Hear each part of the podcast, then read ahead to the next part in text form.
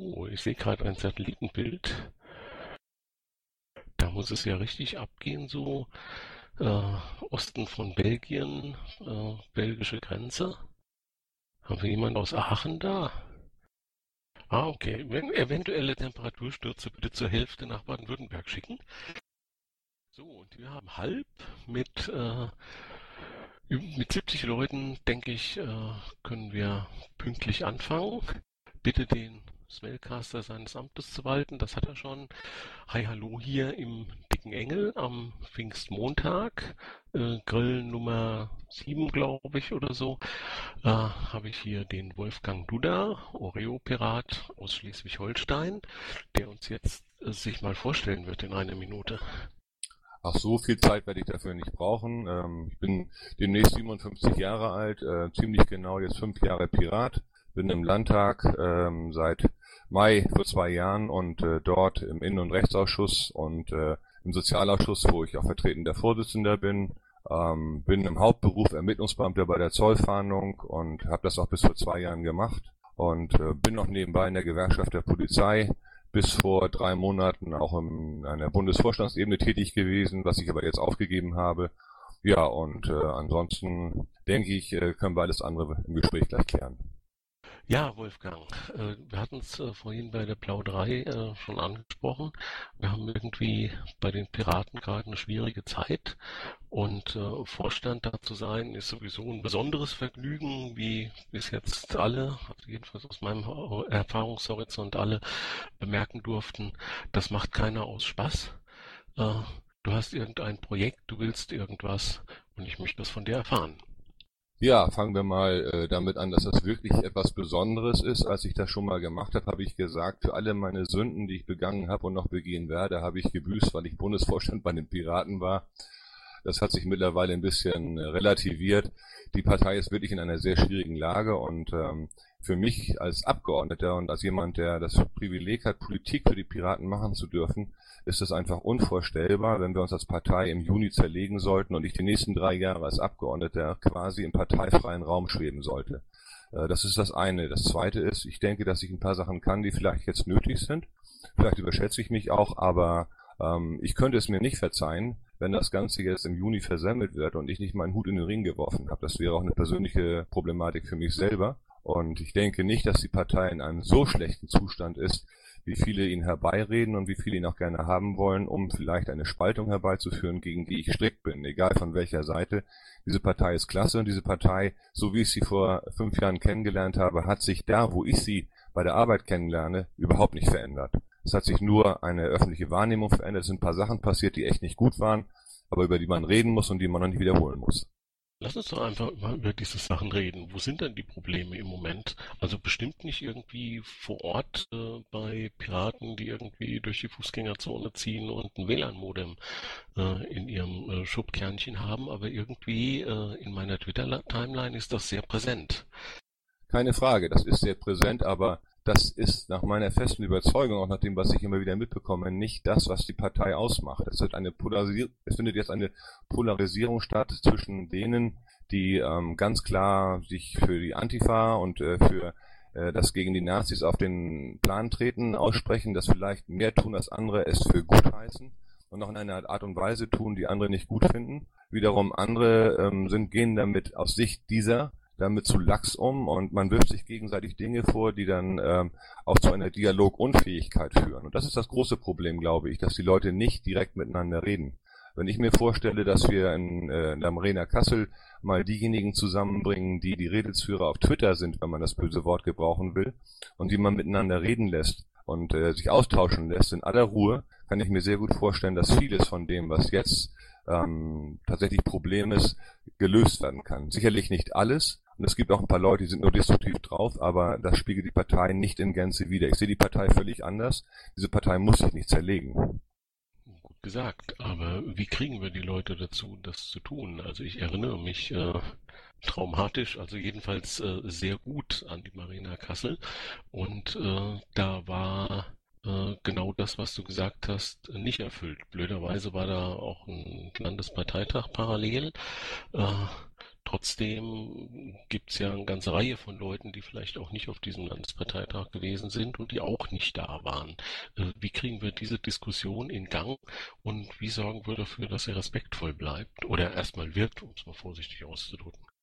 Ja, erstens äh, kann sowas nicht nebenbei, also en passant erledigt werden. Sowas muss organisiert werden. Sowas muss exakt vorbereitet sein, sowas muss Spielregeln unterworfen sein, an die sich alle zu halten haben, weil die Ausgangslage so schwierig ist. Nur wenn das stringent verfolgt wird, kann man ein solches Gespräch moderiert überhaupt vernünftig führen und eine Diskussion öffentlich führen. Die muss öffentlich auch geführt werden und äh, die ist auch entscheidend für die Partei. Aber es geht dabei darum, dass man miteinander redet und dass man sich nicht den demokratischen gemeinsamen Willen abspricht. Und das ist etwas, was zurzeit geschieht. Die eine Seite disqualifiziert die andere Seite obwohl das überhaupt nicht notwendig ist. Im Grunde ist man viel näher bei sich, als man es öffentlich zugeben will. Nochmal kurz technische Randbemerkung. Du musst ein bisschen irgendwie vermeiden, ins Mikrofon zu blasen. Das ist ziemlich krass im Moment gerade und wir kriegen hier im Chat auch schon eine kleine Beschwerde. Ähm, ja, dass äh, die Leute nicht so weit auseinander sind, das kann man fast vermuten.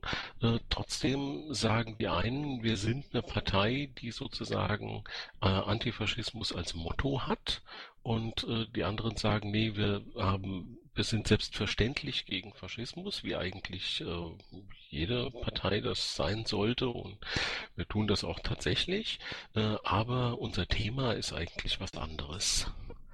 Beides ist richtig und wie alles im Leben ist es eine Frage der Dosierung. Also, dass wir natürlich zutiefst eine antifaschistische Partei sind, die gegen alles, was von rechts außen oder von links aus in der Form kommt, dass es eine andere als eine demokratische Form will. Das ist der Konsens.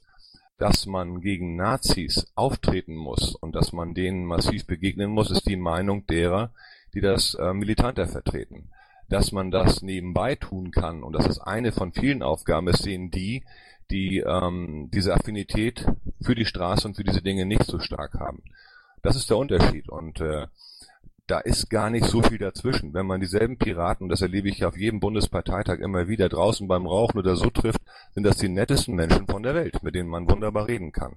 Wenn man sie aber dann auf die 140 Zeichen beschränkt, dann wird's entschiedener und dann wird's anders und äh, oft auch einfach nur polarisierend und einfach nur um einen Flock einzusetzen, werden Dinge gesagt, um zu provozieren. Und äh, das ist nicht das, was ich will. Äh, wir brauchen beides. Ich selber habe ja einige äh, Aktionen gemacht, auch gegen Nazis, und darunter anderem auch eine, und das möchte ich gerne mal erwähnen, die nicht so toll war. Das war nämlich meine erste Aktion. Da habe ich etwas getan, ohne mit meiner Partei Rücksprache zu halten. Zusammen mit Angelika Beer habe ich den Nazis vor ihrem Club 88 das Piratenlogo als Streetbranding in den Eingangsbereich äh, reingebrannt. Das war überhaupt nicht gut, weil meine Partei davon nichts wusste, weil auch äh, im Landesverband niemand was wusste und alle völlig überrascht waren davon. Ich habe daraus gelernt und äh, es hat eine gewisse Ähnlichkeit mit der Aktion in Dresden ohne Absprache, ohne dass die anderen vorbereitet sind. Einfach so geht das nicht. Daraus habe ich gelernt und alle anderen Aktionen seitdem immer mit der Partei abgesprochen oder eben auf mich persönlich reduziert.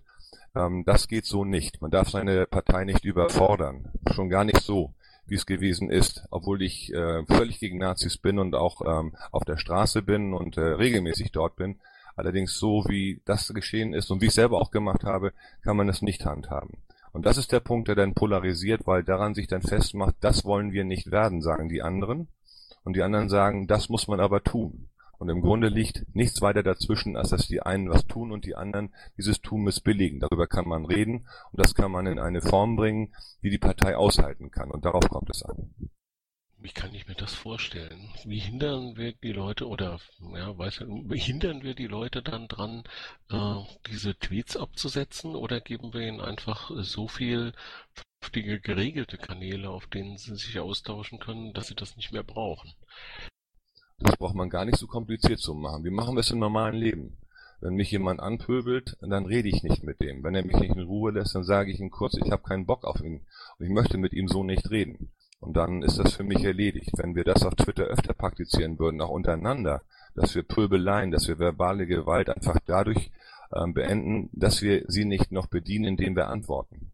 Das ist der einzige Weg, den, mit dem, den man machen kann auf Twitter. Was anderes gibt es ja gar nicht. Dass wir eine Kultur herstellen, in der wirklich nur noch vernünftig miteinander geredet wird und jeder, der sich außerhalb der europäischen Begegnungskultur bewegt, hat ein Pech gehabt. Das ist der einzige Weg, den man selber leben kann. Ich mache das seit längerer Zeit und fahre damit gut, ohne dass ich dann nur ignoriere, was andere sagen. Das versuche ich schon noch mitzubekommen. Aber ich muss mit jemandem, der nicht ernsthaft diskutieren will, sondern nur pöbeln will oder nur dogmatisch sein will, nicht einen langen Diskurs führen. Du hast gesagt, du würdest äh, so eine spontane Aktion jetzt nicht mehr machen, ohne vorher mit deiner Partei drüber geredet zu haben. Ähm, es gibt aber bestimmt immer wieder Leute, die das machen. Und äh, hier haben wir im äh, Pad äh, die Frage Richtung Bombergate. Äh, die Anna hat sowas gemacht. Ähm, wie wärst du mit dieser Situation umgegangen? Als Bufo? Jo. Ja, das habe ich auch in dem Kompass-Interview gesagt und das ist auch meine persönliche Erfahrung. Direkt und sofort miteinander reden. Direkt und sofort miteinander die Fakten besorgen, wissen, was wirklich passiert ist. Dann öffentlich das Gespräch führen und äh, ich habe gehört, ähm, ich habe noch nicht mit ihr selber gesprochen, dass Anne wohl sehr auch weiß, dass das ein Fehler war, so wie es gewesen ist. Und äh, die Fehlereinsicht ist ja auch da. Ähm, die hätte man öffentlich dann machen können man hätte sofort und direkt reagieren sollen. Mit einem öffentlichen Gespräch, mit einer Mumble-Runde wie dieser oder ähnlichem hätte man das machen können. Und man hätte vielleicht auch dahin fahren müssen, mit den Leuten direkt reden, vielleicht sogar eine Videokonferenz, was ähnliches machen, damit die Fakten von vornherein klar auf dem Tisch sind und nicht so viel Zeit vergeht, damit, ähm, sag mal vorsichtig, taktische Wahrheiten bedient werden können. Ähm, darf ich da ganz kurz eine Anschlussfrage stellen, weil die Frage kam von mir? Bürger. Ja. Hau rein. Sehr gut. Ähm, das Problem war ja, dass die Fakten nicht auf dem Tisch liegen konnten, weil Anne die Partei ja letztendlich, na, ich will nicht sagen belogen hat, aber sie hat ja die Fakten nicht auf den Tisch getan und die Situation war nur ein bisschen schwieriger, als das jetzt dargestellt wird. Daher bitte nochmal konkret an dem Beispiel ähm, langhangeln. Wie hättest du reagiert, wenn Anne dir nicht die Wahrheit gesagt hätte? Und wie hättest du es gegenüber der Partei kommuniziert? Wenn Anne mich in der Situation tatsächlich belogen hätte, so ähm, wie du es jetzt unterstellst, ich glaube, Anne hat nur die Wahrheit in verschiedenen Etappen rausgelassen und einmal tatsächlich die Unwahrheit gesagt, aber Lügen ist ja noch was anderes, dann wäre ich sauer geworden, wenn ich dieses Gespräch führe und äh, das Problem für die Partei gemeinsam mit den Betroffenen lösen will und zumindest öffentlich machen will, was wirklich gewesen ist, was das Wichtigste ist, was dass man weiß, was war dann kann man sich für das, was war, auch verantworten. Und dann kann man diskutieren, kann man reden drüber, dann kann man auch sagen, hallo, das war ein Fehler von mir. Das war so nicht okay, das war anders gemeint. Oder ich hatte gehofft, ich bleibe anonym. Hätte man auch das von vornherein offen machen müssen, äh, hätte man auch offen das Gespräch suchen müssen, damit genau das nicht passiert, was jetzt passiert ist, dass das Problem verschleppt wurde, dass verschiedene Wahrheiten zu verschiedenen Zeitpunkten auf den Tisch kamen.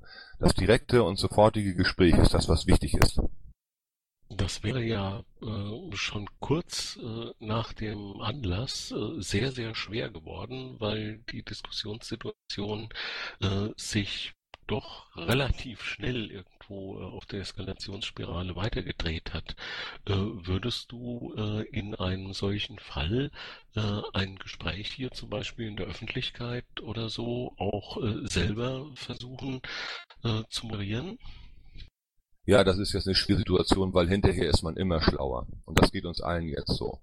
Ähm, ich habe so überlegt, weil ich ja mit dieser Frage auch in der Vorbereitung für diesen Abend gerechnet habe, ich hätte wahrscheinlich den Weg nach Berlin angetreten und hätte dann versucht, ein öffentliches, über Videostreaming, wie auch immer, ein Gespräch zu führen, in dem das geklärt wird und ein für alle Mal alle Fakten auf den Tisch kommen und äh, man darüber spricht und alle wissen, worum es geht und äh, dann wäre vieles erspart geblieben, was jetzt passiert ist. Wohl wahr. Wohl wahr. Auf der anderen Seite hat man den, hier markiert jemand in der Frage, Wolfgang, wirst du dir als Bundesvorstand ein brauchbares Mikrofon anschaffen und weniger ins Mikro spucken? Das weniger ins Mikrofon spucken fett. Ich halte das für unhöflich, möchte aber darauf hinweisen, dass äh, du doch immer noch ein bisschen Küstensturm verursachst. Ja, es ist schon fast schwer, da äh, anzuschließen, weil ich sehe äh, im Chat auch irgendwie so äh, Fragen nach der Glaubwürdigkeit, äh, was du sagst. Äh, mir kommt das jetzt alles äh, aus einem Guss vor. Was könnte es für einen Anlass geben, dass du an dieser Stelle unglaubwürdig wärst, Wolfgang? Keine Ahnung, das musst du die fragen, die das da äh, behaupten. Keiner, kein, kein Plan davon, warum das unglaubwürdig sein soll, was ich hier gerade äh, gesagt habe. Okay, also der am Mikrofon gerne äh, direkte Fragen stellen. Ähm, du hast schon ein ganz klein bisschen ähm, gesagt, äh, aber vielleicht stelle ich die Frage nochmal explizit. Äh, wir müssen so in drei Jahren wieder auf die nächsten Bundestagswahlen lossteuern. Äh, wie soll unsere Partei bis dann aussehen? Also äh, strukturell, inhaltlich, von der Entscheidungsfindung her, kommunikationsmäßig, was auch immer. Fangen wir mal mit dem an, was wir die Beteiligung in der Partei nennen. BEO, SMV, und Liquid Feedback. Ähm, in drei Jahren wäre es schon viel zu spät, wenn die Dinge dann erst geklärt werden. Das sind Dinge, die im nächsten halben Jahr zu klären sind. Ähm, und zwar ein für alle Mal. Und auch so, dass äh, alle damit leben können und ein Dialog damit ge vorher geführt wurde von den Kritikern der einzelnen Modelle mit denen, die das befürworten. Und die Resultate davon müssen der Partei vorgestellt werden. Dann können wir sagen, wir haben das mit der Mitmachpartei schon mal auf den Weg gebracht. Das mit der Basisdemokratie haben wir ziemlich verkackt. Das haben wir selber verkackt und nicht so auf den Weg gebracht, wie wir es eigentlich sollten. Das macht uns aus. Das ist unser Kern, wie wir Demokratie intern gestalten. Und das ist auch ein Wiedererkennungswert, der nach außen dringen muss. Wenn wir das nicht vernünftig hinbekommen, können wir uns die Politik eigentlich sparen.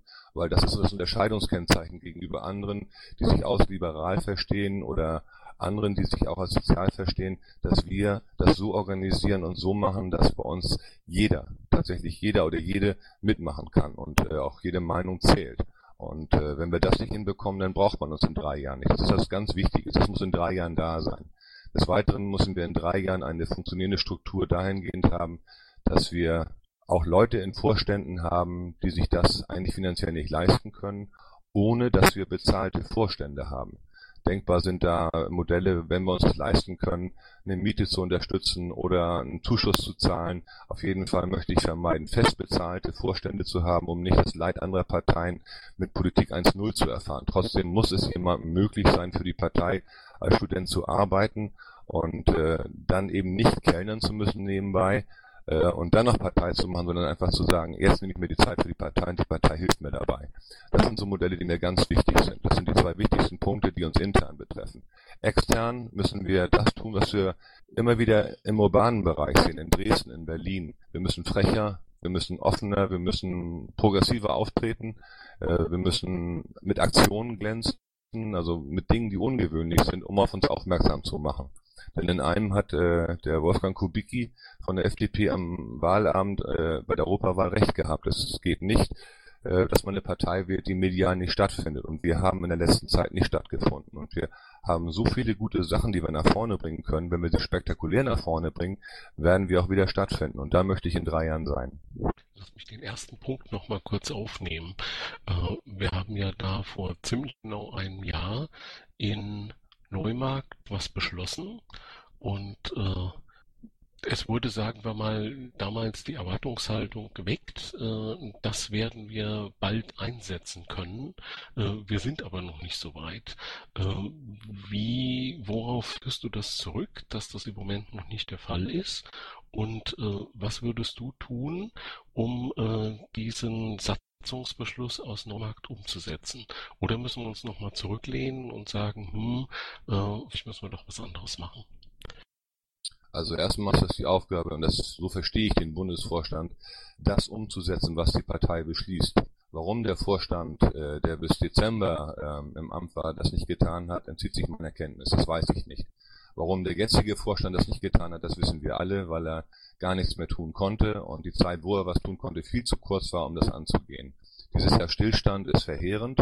Dieses Jahr Stillstand ist wirklich schlimm, weil wir an der Stelle, die uns wirklich von allen unterscheidet, nicht einen Schritt vorangekommen sind. Ähm, das muss eigentlich Sache des, des Vorstandes zusammen mit dem politischen Geschäftsführer sein, das zu entwickeln. Insbesondere, was ich aber möchte, die Kritiker und die Befürworter der einzelnen Modelle zusammenzubringen und mit ihnen zu reden. Und äh, die können auch gerne zum Abschluss unterschiedliche Abschlussberichte schreiben. Aber das, was jede Seite meint, muss man nachlesen können, das muss man verstehen können, um sich selber als Pirat ein ganzes Bild zu machen. Und dieser Dialog, der muss dringend jetzt geführt werden in dem nächsten halben Jahr, um dann äh, auf dem nächsten Bundesparteitag tatsächlich gut und äh, umfassend informiert ähm, darüber entscheiden zu können. Zweiten Punkt, den du angesprochen hattest, äh, waren Möglichkeiten, dem, den Vorständen ein Amt ohne äh, Kellnern zu ermöglichen. Es gibt ja noch eine zweite ähm, im Moment gerade heiß diskutierte Variante äh, von Strukturveränderung. Und äh, das sind so Modelle, in denen die Länder stärker an Entscheidungen auf Bundesebene äh, beteiligt werden. Äh, das Wort Parteirat ist, glaube ich, irgendwie da verbrannt, aber es gibt ganz ähnliche Modelle äh, unter ähnlichen Namen. Äh, kennst du die? Hast du die Diskussion verfolgt und wie stehst du dazu? Klar habe ich die Diskussion verfolgt und äh, die Argumente, die die Seiten jeweils vortragen, sind richtig. Wir haben zurzeit ja das Problem, dass der Bundesvorstand völlig isoliert ganz oben ja thront oder auch nicht thront und eine strukturierte Verbindung mit den Landesverbänden überhaupt nicht da ist. Da muss etwas geschaffen werden, was Struktur äh, ist, ohne dass wir damit gleichzeitig eine Hierarchie aufbauen, die ein Top-Down macht. Es geht um Austauschen, es geht nicht ums Bestimmen. Und wenn wir das deutlich machen, dass also die äh, Landesvorsitzenden, der Bundesvorsitz im Grunde miteinander reden und sich austauschen und das öffentlich tun, was also in jedem Fall öffentlich sein muss, damit genau dieses Klüngeldenken oder dieses Top-Down-Verdacht äh, haben nicht sein kann, dann kann ich mir sowas sehr gut vorstellen. Ähm, aber nicht als Gremium, das ähm, politische Beschlüsse fasst, das eine Ausrichtung vorgibt, dass beispielsweise sechs Landesverbände plötzlich sagen wir mal, linksradikal sind und die anderen müssen mit, das ist alles dummes Zeug, sowas geht nicht. Aber dass die Landes- und Bundesvorstände viel, viel enger und vor allen Dingen auch strukturiert und regelmäßig miteinander reden müssen, ist gar keine Frage. Dankeschön, Wolfgang. Äh, hat jemand eine Frage zu diesem Komplex? Äh, wie soll die Partei aussehen? Wie soll sie strukturiert aufstellen oder so? Dann bitte jetzt ans Mikrofon, ansonsten gehe ich ins politische Thema weiter. Right of Parley. Hallo. Ähm, direkt anschließend. Also wenn ich es richtig verstanden habe, äh, mit einem Veto, äh, wie auch immer das direkt ausgeformt sein könnte, der Landesverbände gegenüber Bundesvorstandsentscheidungen wäre nicht deine Sache.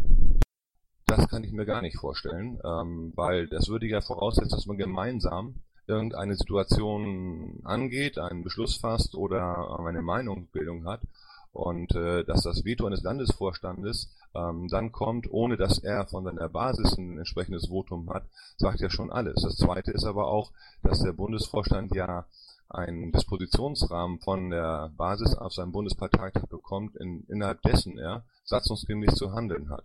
Das kann kein Veto auslösen, noch kein Vetorecht ergeben. Das meinte ich ja eben damit, dass nichts für die Partei vorgedacht wird, sondern dass man miteinander spricht, dass man sich austauscht und sagt, meinetwegen bei der Priorisierung von Themen, welche man jetzt nach vorne bringt ähm, oder womit man sich jetzt beschäftigt. Das ist nach meiner Meinung äh, zurzeit nur schlimm, dass wir im Grunde nur reaktiv in der Politik sind. Das heißt, wir hauen Pressemitteilungen und Statements raus zu Vorgängen, die draußen passieren. Unsere eigenen Dinge pushen wir nicht. Und wenn das darum zum Beispiel ginge, was will man priorisieren, was will man nach vorne bringen, dann haben sich die Landesvorstände mit dem Bundesvorstand auch wegen der Pressearbeit äh, enger abzustimmen oder auch was die Vorbereitung von Bundesparteitagen und was Orga-Dinge angeht. Alles das soll da stattfinden. Und äh, ein Veto bringt niemanden weiter. Wir haben es auch in der Satzung gar nicht vorgesehen. Und ich kann mir zurzeit nicht vorstellen, dass uns das weiterbringt. Allerdings ähm, ist auch das genau wie die anderen Beteiligungsmodelle etwas, das man vernünftig miteinander bereden muss und wo man vielleicht auch noch dazulernen kann. Auch ich lerne dazu, wenn ich, wenn ich mich irren sollte. Aber derzeit mag ich mir sowas nicht vorstellen. Birgit. Ja, ähm, Wolfgang, wir haben ja nun eine relativ schwierige Zeit als Partei hinter uns. Ähm, es gab diesen Orga-Streik, der sehr umstritten ist. Ähm, es sind drei Vorstandsmitglieder zurückgetreten, was auch sehr umstritten ist. Ähm, auch du hast in deiner letzten Amtszeit als Bufo ähm, eine etwas ungewöhnliche Methode gewählt. Ähm, du hast deine Tätigkeit ruhen lassen, um eine Entscheidung des Bundesschiedsgerichts über, die, äh, über den Fall Thiessen äh, herbeizuführen. Ähm, welche Sicherheit kannst du uns geben, dass du zu solchen ich sag mal, unpassenden Methoden nicht mehr greifst. Äh, ich danke dir dafür. Also erstens ging es nicht darum, dass das Bundesschiedsgericht etwas tut, sondern dass mein Bundesvorstand in der Sache Bodo Thiessen etwas tat, was er nicht getan hat. Und ähm, ich habe an drei Bufo-Sitzungen nicht teilgenommen. Das heißt, ich habe meine öffentliche Tätigkeit eingestellt und habe aber intern meine mir übertragenen Gensec-Arbeiten mit der Bundes-IT mit allen genauso weitergeführt, als wenn nichts gewesen wäre. Ich habe mich nur geweigert, an drei Bundesvorstandssitzungen teilzunehmen, solange wie der Bundesvorstand das Problem Bodo Thyssen, was wir damals auf dem Tisch hatten, nicht angegangen ist. Äh, nach diesen drei Bundesvorstandssitzungen hatte ich noch eine Sitzung, die ich entschuldigt äh, nicht teilnehmen konnte, weil ich dienstlichen Einsatz hatte und danach war alles im Lot. Das ist alles. Äh, solche Situationen würde ich heute auch anders angehen, halte sie aber immer noch für besser, als komplett zurückzutreten, was jetzt geschehen ist, ähm, und dann Unfähigkeit herbeizuführen. Das war etwas, was von meiner Kenntnis vom 18. Dezember bis 5. Januar gedauert hat und äh, dann noch dazu geführt hat, dass das Problem gelöst wurde. Ähm, dennoch würde ich wahrscheinlich heute so etwas nicht mehr tun. Und eine Garantie für irgendwas gibt kein Mensch. Also heiligt der Zweck die Mittel oder wie? Wenn du das so willst, hat in dem Fall das funktioniert. Und äh, wir hatten keinen kommissarischen Bundesvorstand und ein über anderthalb Jahre aufgeschobenes Problem wurde endlich gelöst. Und das war in der Sache Thiessen absolut wirklich Höhezeit gewesen. Okay, danke. Das Thema erregt offenbar die Gemüter, Bürger. Ja, das ist eine andere Frage. Und zwar gab es jetzt in der Vergangenheit ja einen Bundesvorstand, äh, unter anderem mit Johannes, ähm, der auch nicht ganz unkompliziert war. Und dann gab es da so eine Umfrage. Und da wäre auch die Frage, wie wärst du damit umgegangen? Diese Umfrage, in der der Bundesvorstand so schlecht weggekommen ist, meinst du die? Hm, ja, nicht nur das, also das ganze ähm, Umgehen miteinander und äh, wie das Ganze gehandhabt wird. Und äh, dass das in dieser Umfrage mündete, war ja nur die Eskalation. Und da würde mich auch interessieren, wie du sowas dann managen würdest.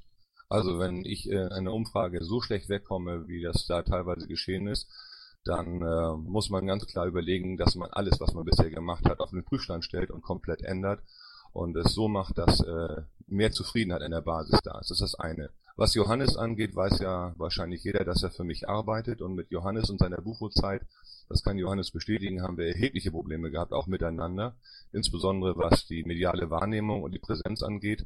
Wir haben uns oft gestritten darüber und das ging auch fast bis zum Aufkündigen der Freundschaft.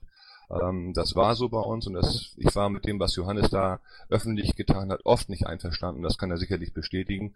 Ähm, um auch das gleich mal mit zu klären, Johannes leistet für mich äh, als Mitarbeiter einen ganz, ganz tollen Job. Ich bin froh, dass ich ihn habe und äh, extrem zuverlässig und völlig unkompliziert. Ähm, das eine hat mit dem anderen nichts zu tun. Nochmal, wenn eine Umfrage mich derart erwischen würde, dass ich so viel Kritik kriegen würde, die auch fundiert ist, dann würde ich mich wirklich grundsätzlich hinterfragen und äh, auch alles hinterfragen, was bisher gewesen ist und das auf den Prüfstand stellen und nicht äh, in keinem Fall so weitermachen wie bisher. Was sagst du denn äh, zu der Umfrage selbst? Äh, würde es mit einem ersten Vorsitzenden Wolfgang äh, eine Umfrage geben, in der 5000 Leute anonym Einsatzbewertungen von Vorständen machen können? Ich würde sie nicht inszenieren. Das würde ich nicht tun. Wenn ich das nötig habe, sowas zu machen, um festzustellen, wo ich stehe, dann habe ich nicht genug mit der Partei gesprochen. muss ich ganz klar sagen dann habe ich schon bis dahin alles falsch gemacht und äh, von daher würde ich so eine Umfrage nicht starten wollen. Super. Wenn es noch Fragen am Mikrofon gibt äh, zu diesem Themenkomplex, dann bitte jetzt. Ansonsten doch der Berthold.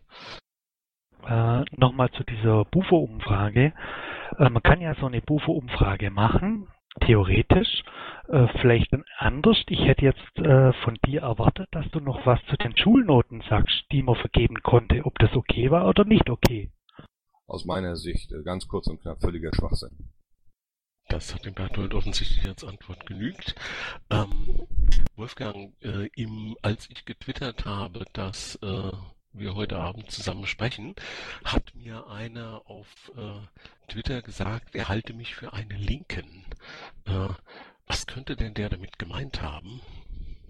Ja, also ich habe mich über den äh, Reset-Antrag in Chemnitz gefreut. Ähm, ich habe eine sozialdemokratische Vergangenheit bis vor ziemlich genau zehn Jahren und äh, ich habe mal geglaubt, dass das, was ähm, dem kleinen Mann nutzt, alleine das Richtige ist und ich habe dazu lernen müssen, dass das eben falsch ist. Ähm, und ich bin eigentlich auch durch die Piratenpartei seit 2009 eigentlich so thematisch erweitert worden, dass nicht nur die soziale Gerechtigkeit äh, mit das Wichtigste ist für eine friedliche Gesellschaftsform, sondern dass auch das Wie gelebt wird äh, mindestens so wichtig ist, weil ähm, Menschen sich entfalten sollen. Und vor diesem Hintergrund ist aus dem ursprünglich mal, ich war auch mal richtig Kommunist, jemand geworden, ähm, der das Individuum vor allem schätzt. Und das ist etwas, was auf der linken Seite eher untergeordnete Bedeutung hat, weil das immer im Kollektiv gedacht wird. Und vor dem Hintergrund verstehe ich mich überhaupt nicht mehr als klassischen Linken. Trotzdem sind die Fragen der sozialen Gerechtigkeit für mich die zentralen Zukunftsfragen, weil ähm, nur wenn's wenn alle Menschen sich bei uns wohlfühlen und sich verwirklichen können, wir friedlich miteinander leben können und auch eine stabile Demokratie haben. Ähm, vor dem Hintergrund, dass in elf Jahren 60 Prozent aller Menschen über 60 Jahre sind, dass wir dementsprechend Menschen brauchen, die sich darum kümmern, dass in wenigen Jahren nur noch eine Minderheit von ihrem ersten Job leben kann, sind das die Fragen, die die Zukunft bestimmen. Und wenn man sich darum kümmert, dann wird man immer schnell als links verortet, nur weil man sich sozialpolitisch engagiert und das für richtig hält. Diese Schubladendenken links, rechts oder das ist etwas, was für mich Denken des 20. Jahrhunderts ist, was wir heute nicht mehr brauchen. Die Anforderungen, die wir heute zu erfüllen haben, programmatisch wie politisch, sind die, die sind losgelöst von nationalen ähm, Problemen, sondern das ist weltweit zu sehen. Wir brauchen in Europa einen einheitlichen sozialen Standard, wenn wir die Binnenmigration verhindern wollen. Wenn man sich darum kümmert und wenn man sagt, es kann nicht angehen, dass hier ähm, Menschen sanktioniert werden, nur weil sie keinen Arbeitsplatz haben und unter den Verdacht gestellt werden, Faulpelze zu sein, wenn ich dagegen bin und mich auch dagegen ausspreche, dann bin ich automatisch links. Ähm, das halte ich für nicht mehr zeitgemäß und wer die Schubladen braucht, gerne. Äh, meine Möbel haben eher Regale. Der Twitterer meinte zwar, ich sei links, nicht du, aber du hast natürlich genau die Diskussion angefangen, äh, die, in, in, die ich überleiten wollte. Äh, normalerweise, wenn äh, hier jemand auf dem Podium das Wort Sozialgerechtigkeit in den Mund nimmt, kommt irgendwo die Frage, was verstehst du genau unter sozialer Gerechtigkeit? Deswegen stelle ich die einfach mal in vorauseilendem Gehorsam. Soziale Gerechtigkeit ist für mich, wenn alle Menschen unproblematisch auf einem guten Niveau an dieser Gesellschaft teilnehmen und teilhaben können. Das bedeutet, dass zum Beispiel Kinder aus Familien, die in der vierten und fünften Generation mittlerweile von Sozialhilfeleistungen, Arbeitslosengeld oder ähnlichen Dingen leben, dass denen eine Chance gegeben wird, auszubrechen, damit sie nicht eine sechste und siebte Generation verursachen, damit sie wirklich lebenswert ihr Leben bestimmen können. Und dazu gehört, dass wir eine vernünftige Bildung und einen, einen Zugang zur Bildung ermöglichen, dass wir vernünftige Wohnsituationen schaffen. Das sind so viele Dinge, die da zu machen sind. Das verstehe ich unter sozialer Gerechtigkeit. Das heißt nicht, dass wir ähm, die Dinge anders verteilen, eine Güterverteilung vornehmen oder ähnliches, was ja äh, von links eher gefordert wird. Das Geld wächst nicht auf den Bäumen, das muss erwirtschaftet werden, dazu stehe ich mittlerweile auch. Aber ähm, die Auswüchse von Geld verdienen die dazu führen, dass nicht genug Steuern gezahlt werden, wie zum Beispiel der Umstand, dass 1000 Milliarden europäische Steuern in der Karibik verbuddelt werden, die uns hier als Geld dringend fehlen. Das sind Dinge, die mich stören. Und wenn das Geld richtig verteilt wird und auch geschaut wird, dass richtig Steuern bezahlt werden, ist genug Geld da, um einen vernünftigen Sozialstaat zu haben, in dem Menschen sich verwirklichen können, sich entfalten können und ein menschenwürdiges Leben, so wie wir uns das vorstellen, ganz bewusst führen können. Und äh, alles, was dem im Wege steht, ist nicht Sozialpolitik. Alles, was das befürwortet, was äh, diese Zustände herstellt, ist für mich Sozialpolitik. Ich ahne, dass der Bertolt einen rückfragt. Ähm, eine Anmerkung, du hast gesagt, jetzt das Geld wächst nicht auf den Bäumen, das sieht die EZB aber anders. Äh, die produziert das äh, richtig kräftig, ob das jetzt Bankenrettung oder sonst irgendwas alles äh, so ist. Also Geld entsteht ja anders. Also der Satz so stimmt nicht. Ähm, wenn du bei der, ja wie soll ich sagen, Sanktionen und so weiter, wie du es gerade angesprochen hast, zwei Sätze vorher, die Chancengerechtigkeit oder die Gerechtigkeit generell, dass die Hürde für diese vierte, fünfte Generation äh, nicht so hoch ist, dann müsste es ja so sein, dass man eine Vollbeschäftigung hätten, damit dieses überhaupt möglich wäre. Genau das ist der Punkt, die werden wir ja nicht bekommen. Ganz im Gegenteil. Ähm, die Möglichkeiten, mit seinem ersten Einkommen über die Runden zu kommen und ein vernünftiges Leben zu führen, werden in den nächsten fünf, sechs Jahren immer weniger werden. Genau vor diesem Hintergrund ist es erforderlich, dass der Staat mehr Geld hat, als er es bisher hat. Und äh, dieses Geld wird ihm vorenthalten. Und dieses Geld muss diese Leute auch erreichen. Ähm, wenn, wenn, ähm, wie soll ich sagen, die 1000 Milliarden hier auf dem europäischen Markt wären, dann äh, wäre damit im Grunde ein BGE in der Mindestform schon mal bezahlbar.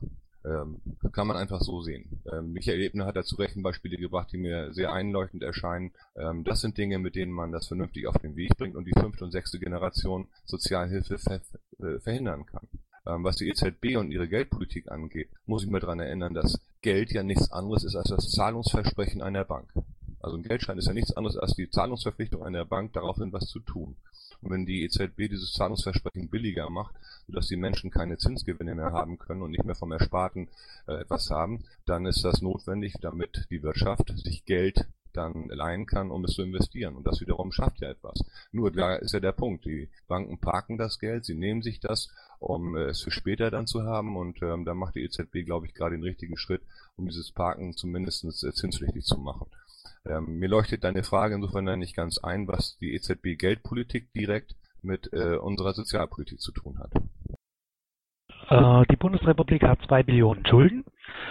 Ähm, die Frankreich, Griechenland und so weiter ja auch alle. Äh, die sind ja auch alle in der Eurogruppe. Ähm, es gibt ja die Möglichkeit, äh, die, dass die EZB äh, die Staaten direkt finanziert. Äh, da gibt es zwar einen Paragraphen, der das ausschließt. Ähm, wenn man jetzt diesen Paragraphen ändern würde, die Kommission könnte das ja tun, beziehungsweise die Eurogruppe selber, dann wäre das so, äh, dass die Staaten bei der Euro, also bei der EZB, äh, ihre Schulden äh, machen, 1, 2, 3 Prozent vielleicht Zins zahlen. Die EZB macht keine ähm, Gewinne, folgedessen schüttet sie anteilsmäßig die Gewinne an alle Staaten wieder aus. Das bedeutet, die Bundesrepublik hat zwei Billionen Zinsen bisher bezahlt. Die Bundesrepublik wäre theoretisch dann eben nicht, ähm, wie soll ich sagen, äh, verschuldet. Da hat der Eberhard Diebken ein Buch geschrieben, 1980, genau über dieses Thema. Das war so die Anmerkung. Das könnte man ja viel einfacher haben und äh, das, wie wir jetzt darüber sprechen, leuchtet mir das auch ein. Wir haben ja früher Entwicklungshilfe geleistet und ähm, äh, die dritte Welt im Grunde finanziert. Das heißt, wir haben denen Geld gegeben, damit sie unsere Sachen kaufen und äh, oder unsere Betriebe übernehmen oder irgendwelche Firmen angesiedelt haben. Das hat nie funktioniert und deswegen hat man regelmäßig alle paar Jahre als Weltbank äh, den Staaten diese Schulden erlassen, weil sie ohnehin nicht beitreibbar waren. Daran ist die Welt nicht zerbrochen eigenartigerweise und wir reden ja nicht gerade über ähm, den Weltuntergang, wenn wir uns vorstellen können, dass wir Staaten ihre Schulden erlassen und die Schulden auch äh, reduzieren. In Griechenland wäre das sinnvoll gewesen, glaube ich. Äh, die Griechen, so wie sie jetzt davor sind, mit ihrer extrem hohen Selbstmordrate und den sozialen Bedingungen, die jetzt da sind, wären froh, wenn man ihnen hätte Schulden erlassen können. Dazu wird es ohnehin zwangsläufig kommen. Deswegen ist das Modell, was du sagst, im Grunde im Ansatz richtig. Schuldenerlass muss sein, anders wird es nicht gehen. Also der Erlass, das wäre ja äh, Londoner äh, Abkommen beziehungsweise Pariser Club. Gibt's da ja, wenn wir jetzt gerade noch bei den Wirtschaftsthemen sind, ich weiß nicht, ob ihr euch schon mal äh, zur Schuldenbremse geäußert habt, äh, mit diesem Verständnis, wie Geld funktioniert. Also ich bin ja Banker. Äh, wie stehst du zur Schuldenbremse? Ist beschlossene Sache, ist eine sinnvolle Sache und äh, wird aber jetzt zurzeit im politischen Raum oft dafür benutzt, um Bremsen einzuziehen, wo sie nicht hingehören. Ähm, es hat Verfassungsrang, deswegen gilt es, dass das bis 2020 beachtet werden muss. Ähm, so wie bisher konnte es auch nicht weitergehen und der Staat kann sparen. Also ich kriege jetzt als Abgeordneter oft mit, wie viel Geld verschwendet wird und wo Geld tatsächlich versickert. Das ist unfasslich teilweise. Übrigens, und das mich, stört mich sehr, ohne Verantwortlichkeiten derjenigen, die das Geld versemmeln. Das heißt, wenn der Staat gezwungen ist zu sparen, äh, was er jetzt ja muss wegen der Schuldenbremse, dann entdeckt er auch Möglichkeiten, sparsamer mit dem Geld umzugehen. Und äh, siehe da, plötzlich ähm, funktionieren Dinge, die vorher nicht funktioniert haben. Als erzieherisches Mittel halte ich viel von der Schuldenbremse. Vom Verfassungsrang her ist sie zu beachten. Ob sie tatsächlich 2020 greift, wissen wir nicht, weil zurzeit haben wir eine tolle Wirtschaftslage. Die Steuereinnahmen sprudeln. Das wird nicht immer so sein. Und vor dem Hintergrund kann ich mir gut vorstellen, dass es noch schwierig wird damit.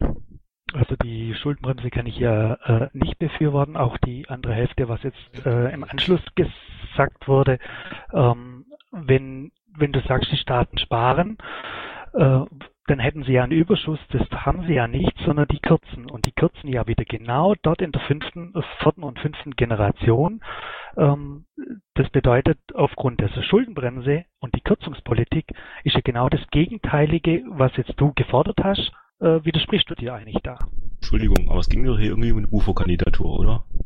Was insbesondere auch eine politische Diskussion beinhaltet. Deswegen habe ich das jetzt mal einen Moment laufen lassen, aber lange nicht mehr. Wolfgang, bitte antworten. Ja, es werden aber zwei Dinge zusammengebracht, die so nicht zusammengehören. Das ist unsere nationale soziale Politik wie wir mit Leuten umgehen. Es gibt auch Staaten, in denen man sanktionsfrei ohne Misstrauen staatliche Leistung gewährt. Und da sind wir als Deutsche wieder ganz übel dabei, indem wir wirklich nur mit Misstrauen äh, diesen Menschen, die dieses Geld brauchen, begegnen. Äh, das zusammenzuwerfen mit einer europäischen Finanzpolitik ist natürlich auf eine Art stringent, aber auf andere Art natürlich so ein unlösbares Problem, dass wir es hier in der äh, Mumble-Diskussion nicht lösen können. Noch einmal, und das sage ich jetzt abschließend, soziale Gerechtigkeit braucht Geld, Dafür ist genug Geld da. Es ist nur nicht an den richtigen Stellen. Das ist der Punkt. Das ist ja eine sehr, sehr spannende Diskussion, äh, die irgendwie so ein bisschen, also ein bisschen mehr als nur durch Zufall bei den Piraten auch äh, spannend ist. Äh, einige der Kandidaten für den Vorstand haben gesagt, sie würden solche Diskussionen auch gern äh, real life führen auf Veranstaltungen, damit man sich besser kennenlernt. Äh, wie stehst du denn zu so einem Ansatz? Weil du hast ja auch was gesagt von äh, niedrigschwellig und übers Internet und so, äh, damit wir wirklich auch diese Beteiligung gut hinkriegen. Davon halte ich sehr viel. Davon halte ich extrem viel, weil das ähm, gerade die Diskussionsspitzen, um es mal höflich zu formulieren, auf Twitter oder so abfangen kann, weil wenn sich diejenigen, die völlig konträre Meinungen haben, begegnen und diese austauschen und man verfolgen kann, wer hat die besseren Argumente, auch wenn man kein Fachmann ist. Ich bin zum Beispiel kein Fachmann für europäische Geldpolitik. Also Gott äh, bewahre, das bin ich beim besten Willen nicht. Aber äh, ich würde mich dann noch zu dem Thema in der Tiefe nicht äußern können, um eine Diskussion standzuhalten, die mir gerade eben angeboten worden ist. Aber andere Themen, in denen ich sattelfest bin, da würde ich mich freuen, mit jemandem reden zu können, öffentlich reden zu können und dann tatsächlich auszutauschen, was richtig und was falsch ist und gegebenenfalls mich auch geschlagen zu geben, wenn die anderen Argumente besser waren. Wenn wir so etwas öfter machen und wenn wir so etwas nachvollziehbar machen, dann ist das erstens lehrreich und zweitens kann man dann äh, tatsächlich sich auch überzeugen lassen von dem einen oder anderen Argument. Allemal besser, als wenn man nur übereinander twittert. Ja, Ja, ich wollte mal in die Richtung äh, gehende Arbeitsgruppen also ein bisschen wieder innerparteiliche Struktur. Und zwar würde mich da interessieren, welche Rolle du den AGs äh, zusprichst innerhalb der Partei und ob du da Bestrebungen hast, diese Rolle irgendwo zu institutionalisieren. Das heißt also den AGs irgendwann offiziellen Status gibst oder ob du das nicht für eine gute Idee hältst. Ich halte von AGs sehr viel. Ähm, ein gutes Beispiel dafür ist die AG Bauen und Verkehr. Diese AG hat großartig funktioniert, die hat tolle Ideen produziert, sie hat Probleme auf den Markt gebracht, die ich so noch gar nicht kannte ähm, um Themen überhaupt fachkundig zu präsentieren, um Themen überhaupt äh, darzustellen, sind AGs aus jeder Richtung notwendig. Ähm, und ähm, dass man auch nachlesen kann, was hat diese AG produziert. Deswegen müssen auch deren Treffen immer wieder dokumentiert und auch die, die Gesprächsinhalte und auch ähm, die, die Resultate dort immer wieder gezeigt werden. Nur dann können wir zwischen den Parteitagen auch programmatisch uns entwickeln. Das Ganze muss natürlich münden in Anträgen, über die, wir dann auch entschließen und, und entscheiden aber ich halte von AGs sehr, sehr viel, weil sie sehr viel Sacharbeit machen und äh, diese Sacharbeit im Regelfall auch von fachkundigen Leuten geleistet wird. Auch das ist etwas, was ja typisch piratig ist, dass wir uns um die Themen kümmern, von denen wir was verstehen. Das war früher mal bei uns Grundsatz, dass wir nichts zu Dingen sagen, von denen wir keine Ahnung haben. Und äh, das könnten AGs sehr gut kanalisieren. Birgerts Frage hat ja noch eine zweite Komponente in Richtung Institutionalisierung. Kannst du dazu noch was sagen? Also im Moment sind das ja einfach Häuflein von Leuten, die sich treffen und eigentlich gibt's die gar nicht. Ne? Ja, das geht also um ihren Status innerhalb der Partei. Ja, ähm, ja ähm, wie man den organisiert, da bin ich ehrlich gesagt jetzt ratlos. Ich weiß, dass sie wichtig sind und ähm, dass sie dann wichtig sind, wenn sie gute Arbeit leisten. Hm, derzeit das zu strukturieren, was auch satzungsmäßig geht, habe ich keine Idee, ähm, würde es aber auf den Weg bringen wollen und auch mit anderen Leuten darüber diskutieren, dass wir das satzungsmäßig etablieren, dass sie auch eine Legitimation haben, die sie auch dringend brauchen. Ähm, aber da kommt schon wieder das Problem, dass wir dann im Grunde durch die Hintertür so etwas wie Delegiertensysteme einziehen und ein Expertengremium dann äh, arbeitet. Wenn es darum geht, dass diese Gruppen so institutionalisiert werden, dass sie strukturiert arbeiten können, auch mal Finanzmittel bekommen für Treffen oder ähnliches, dann halte ich sehr viel davon, weil sie Resultate präsentieren als Angebot. Ähm, das sollen sie tun. Da wäre ich für, ja. Birger, deine Frage, die ich nämlich nochmal, ja, aber ist soweit beantwortet. Ich würde es nur ganz gerne noch kurz ergänzen wollen. Und zwar möchte ich die These aufstellen, dass unsere Arbeit, also die politische Arbeit in den AGs oder auch generell in der Antragsarbeit weitestgehend intransparent abläuft. Es gibt zwar einzelne AGs, die Protokolle führen, es gibt AGs, die irgendwas ins Wiki reinkippen, aber das ist auch das Problem, im Wiki findet man nichts. Und ähm, daher zieht sich die Frage so ein bisschen dahin, ähm, dass wir, um äh, solche Anträge dann auch zugreifbar zu machen für Menschen außerhalb der Partei, das äh, war auch mal unser Anspruch, dass wir nicht nur Parteimitglieder ähm, einbeziehen in die Entscheidungsfindung, sondern auch externe Experten oder externe Interessierte. Und das sehe ich momentan überhaupt nicht gewährleistet. Und ich denke, da muss sich die Partei insgesamt Gedanken drüber machen. Und das wäre schon ganz gut, wenn der nächste Vorstand das angehen könnte. Da hast du völlig recht. Also das Ganze muss strukturiert sein. Das dürfen keine Geheimbünde sein von Fachleuten, die dann irgendwann wie Jack in the Box mit irgendwas Fertigem aus dem Hut kommen. So kann es nicht gehen. Ähm, das ist aber eine Frage, die der Bundesvorstand wirklich organisieren kann, dass er dann, wenn er das okay auch von der Basis dafür hat, Strukturen und äh, ja, wie soll man Standards für die Funktionsweise von Arbeitsgruppen, äh, wenn sie dann auch tatsächlich von Bedeutung sein wollen, äh, vorgeben kann oder sich ausdenken kann und dann eventuell auf dem nächsten Parteitag dann zur Abstimmung bringt, dass diese AGs tatsächlich einen Mindeststandard an Struktur haben müssen, einen Mindeststandard an Transparenz, dann kann man sowas machen. Der geht. Ja, ähm, Wolfgang, wie stehst du zu dem Konzept der Themenbeauftragten und äh, würde es die Themenbeauftragten mit dir weiterhin geben? Es hört sich an, als wenn ein, ein Vorsitzender tatsächlich bestimmen könnte, was da an der Stelle passiert. Nein, ähm, ich halte von den Themenbeauftragten an sich nicht besonders viel, weil genau da das passiert, was vorgeworfen wird, dass einzelne Leute tatsächlich äh, fertige Meinungen produzieren. Ähm, wenn die Themenbeauftragten quasi die Spitzen der AGs sind, damit könnte ich leben ähm, dass sie im Grunde Sprechorgan derer sind, die einen äh, Prozess gestaltet haben. Ähm, dass es einzelne Themenbeauftragungen gibt, die tatsächlich temporärer Art sind, wie zum Beispiel eine Wahlkampfbeauftragung. Das kann ich mir vorstellen. Aber strukturiert für unsere politische, programmatische Arbeit halte ich nicht viel davon. Ähm, die meisten Themenbeauftragten sind aus den AGs heraus vorgeschlagen worden und dann ähm, vom Bufo sozusagen bestätigt worden. Ähm, äh, da bist du offensichtlich nicht gut informiert. Das weiß ich sehr wohl, aber ich halte nicht sehr viel davon. Was, was wäre das Alternativmodell, Wolfgang? Nochmal bitte. Was wäre das Alternativmodell? Also ich, ich stelle immer wieder fest äh, in der Öffentlichkeitsarbeit, dass äh, seitens äh, Menschen da draußen äh, das schon nicht verstanden wird, was Themenbeauftragte sind, weil bei allen anderen Parteien gibt es da irgendwie den wirtschaftspolitischen Sprecher oder so und das ist irgendwie dann klar. Äh, und äh, bei uns gibt es dann das nicht und das kommt da draußen dann irgendwie so an, als reden da irgendwelche Leute. Und deswegen wird das auch äh, nur selten und selbst wenn, dann falsch äh, in, in irgendeiner Weise von der Presse aufgenommen. Äh, wie sollten wir sonst äh, zu einer Möglichkeit kommen, dass Leute äh, nach vorne gestellt werden können, um sich in der Öffentlichkeitsarbeit äh, der Presse als Zitatgeber anzubieten? Das ist ja genau der Punkt. Wenn wir eine standardisierte äh, gewisse Normen, in, innerparteilich definierten Normen funktionierende Arbeitsgruppe haben, die sich einen Sprecher wählt, dann ist der allemal legitimierter und leichter zu vermitteln als ein Themenbeauftragter. Im Übrigen ist mir völlig egal, ob die Außenwelt uns äh, wegen unserer andersartigen ähm, Terminierung äh, nicht wahrnehmen will, wenn wir gute Argumente haben, gute Leute haben, die es vortragen, dann werden sie sich auch daran gewöhnen, dass es bei uns beispielsweise Themenbeauftragte gibt oder Sprecher der AG Soziales oder Sprecher der AG Umwelt und Natur. Äh, wenn das diejenigen sind, die dann für ihre Arbeitsgruppe sprechen, innerhalb dessen, was die Partei beschlossen hat und was Konsens ist, dann ist das doch okay. Danke dir. Äh, Eddie. Ja, ist doch schön, aber wieso? Das haben wir doch schon seit einem ganzen Jahr gehabt. Wir haben doch damals unseren Themenbeauftragten dann ernannt, dann war das irgendwie nicht so richtig, das hat dem irgendwie dem Bufo nicht gepasst, dann wurde das nochmal gemacht. Dann haben wir gesagt, gut, dann haben wir Konsens und dann wurde äh, der einfach abgelehnt.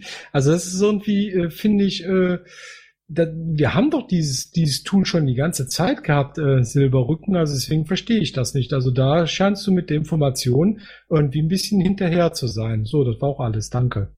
Nein, was fehlt, sind tatsächlich von der Partei beschlossene Strukturen und Normen, die ganz klar regeln, was eine AG ist, ähm, welche personelle Stärke, welche inhaltliche Stärke, wie, wie sie sich zu organisieren hat, wie sie darzustellen hat, was sie gemacht hat, ähm, wie das alles zustande gekommen ist. Dafür gibt es keinen Standard, nichts, was für alle gleichmäßig gilt. Und vor dem Hintergrund äh, hat das so nicht nach meiner Meinung nicht funktioniert. Ja, da muss ich nochmal eine Gegenfrage äh, stellen. Ähm, haben, haben denn die Piraten überhaupt irgendwo jetzt mal äh, mehr oder weniger so, also die AGs, die, die sind ja, ähm, also gut, da gebe ich dir recht, die AGs haben keine Statuten, das bemängle ich selber. Da macht jeder so, wie er denkt und schließt auch jeden aus, wie er denkt, dass es ihm nicht passt.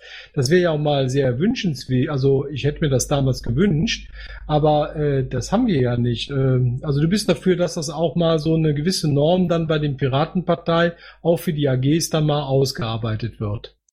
Nennen wir das mal ein Standard und eine Struktur. Äh, wenn der vorhanden ist und der ist verlässlich, dann kann man damit auch verlässlich Politik organisieren und machen. Das fehlt zurzeit. Du hast es ja selber genannt. Es gibt AGs, die tatsächlich nach Gusto entscheiden, wer mitmachen darf. darf und wer nicht und wie weit. Entschuldige die Unterbrechung. Ja, ich bin fertig. Also meine Frage ist beantwortet. Danke. Ich würde daran gerne anschließen. Wie würdest du denn solche Strukturen durchsetzen wollen? Und wer entscheidet darüber, ob die AG Waffenrecht eine AG sein darf oder nicht? Ich kann gar nichts durchsetzen und sollte auch nicht das Bufo durchsetzen, das ist doch klar. Sondern das ist ein Vorschlag, der erarbeitet werden muss und über den der Parteitag abschließt oder beschließt. Das kann kein Bundesvorstand für sich selbst äh, herrlich beschließen. Das ist nicht mein Verständnis von der Piratenpartei. Äh, der hat so etwas vorzubereiten, äh, kann es der Partei vorstellen, die Partei kann es nehmen oder lassen. Das ist seine Aufgabe. Ja, es geht mir jetzt eher um deine Einstellung dazu und nicht, was du denn entscheidest oder nicht entscheidest. Ähm, einfach so, was deine Vision davon ist und in welche Richtung du das ganz gerne sehen würdest, auch wenn natürlich der Einfluss des Bundesvorstands bei den Piraten traditionell sehr begrenzt ist. Ja, ich würde gerne versuchen, diese Strukturen zusammen mit dem Bundesvorstand als Vorschlag für die Partei zu entwickeln, damit das einen Standard gibt, der verlässlich ist. Das habe ich jetzt mehrfach gesagt. Und den kann die Partei dann, wenn das vernünftig äh, vorbereitet ist, dann auf dem Bundesparteitag kennenlernen und darüber beschließen, ob sie es so will oder nicht will. Äh, wenn wir das als Bundesvorstand jetzt beschließen, hat das temporäre Wirkung, ohne Satzungsbindung.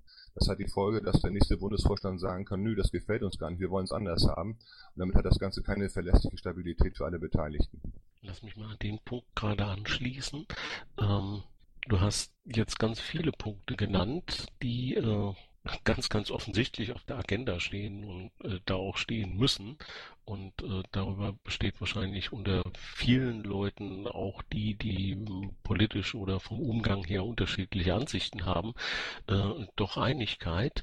Ähm, Trotzdem haben wir ja jetzt schon den zweiten Parteitag in diesem Jahr, äh, Ende des Monats.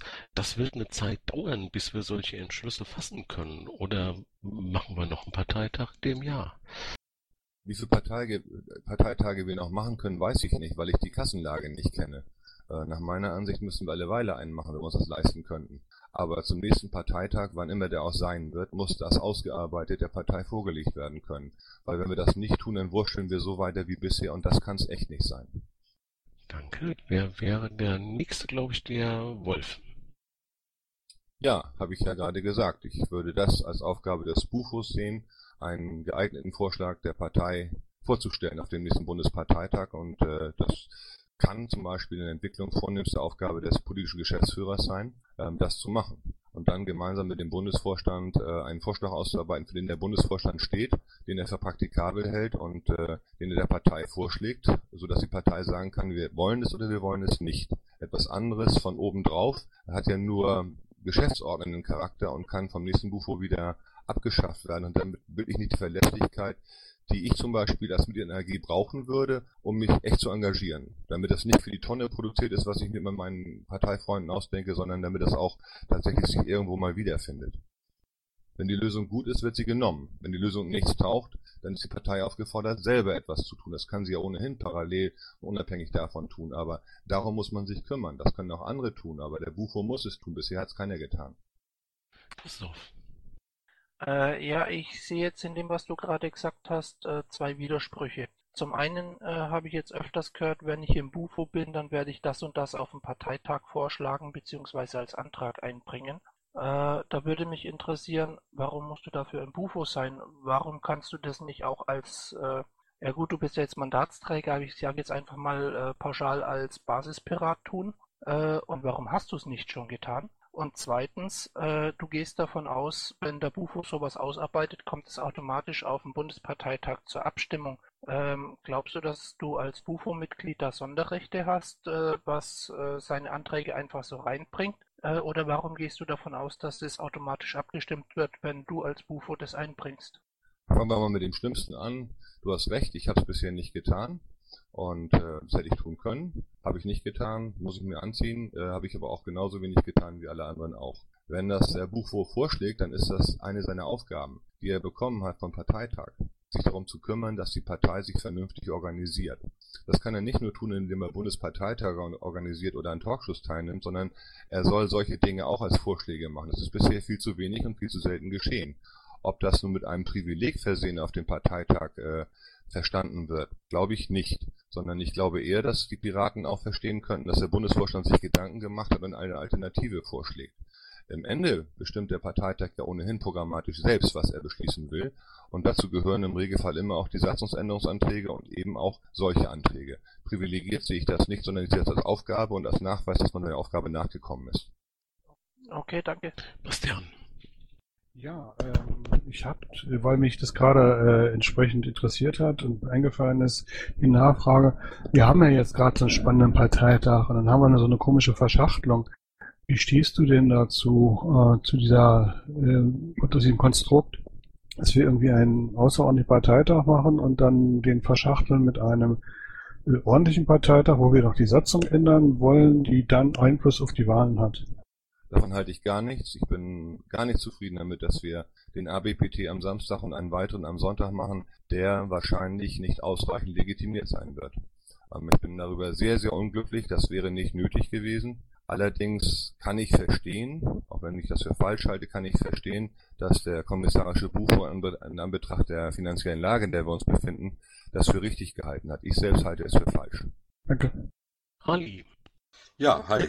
Also ich habe mehr eine Meinung als eine Frage. Also so wie du das Verfahren mit den Themenbeauftragten beschrieben hast, äh, kann ich mich nicht erwehren, dass du den Eindruck erwächst, Top-Down-Strukturen in dieser Thematik zumindest installieren zu wollen. Ähm, ich fände es besser, wenn du zumindestens was äh, die Themenbeauftragten anbetrifft, äh, zusammen mit der Basis ein Konzept erarbeitest und ihnen nicht schon ein fertiges einfach vorstellst, nach dem Motto friss oder stirb. Also ich muss sagen, das hat mich jetzt eher ein bisschen schockiert. Das ist genau der Fehler, den der alte Bufo gemacht hatte. Ich hätte doch eben in der vorigen Antwort gesagt, dass auch andere Vorschläge machen können und die Vorschläge des Bufo nicht privilegiert sind und schon gar keine Befehlsform und schon gar kein Top-Down sind.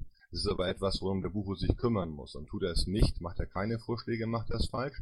Macht er einen Vorschlag und bietet der Partei an, dann ist es auch falsch. Es ist ja nicht der einzige Vorschlag, der denkbar ist. Und der Bufo muss sich dieser Aufgabe annehmen. Und wenn ich sage, ich brauche Strukturen in den AGs und Verlässlichkeit, heißt das noch lange nicht, dass ich ein Top-Down will. Das wäre ja so, als wenn ich dann den Themenbeauftragten oder den, den, den Chefs der AG sagen will, kümmert euch mal darum oder macht mal das und das.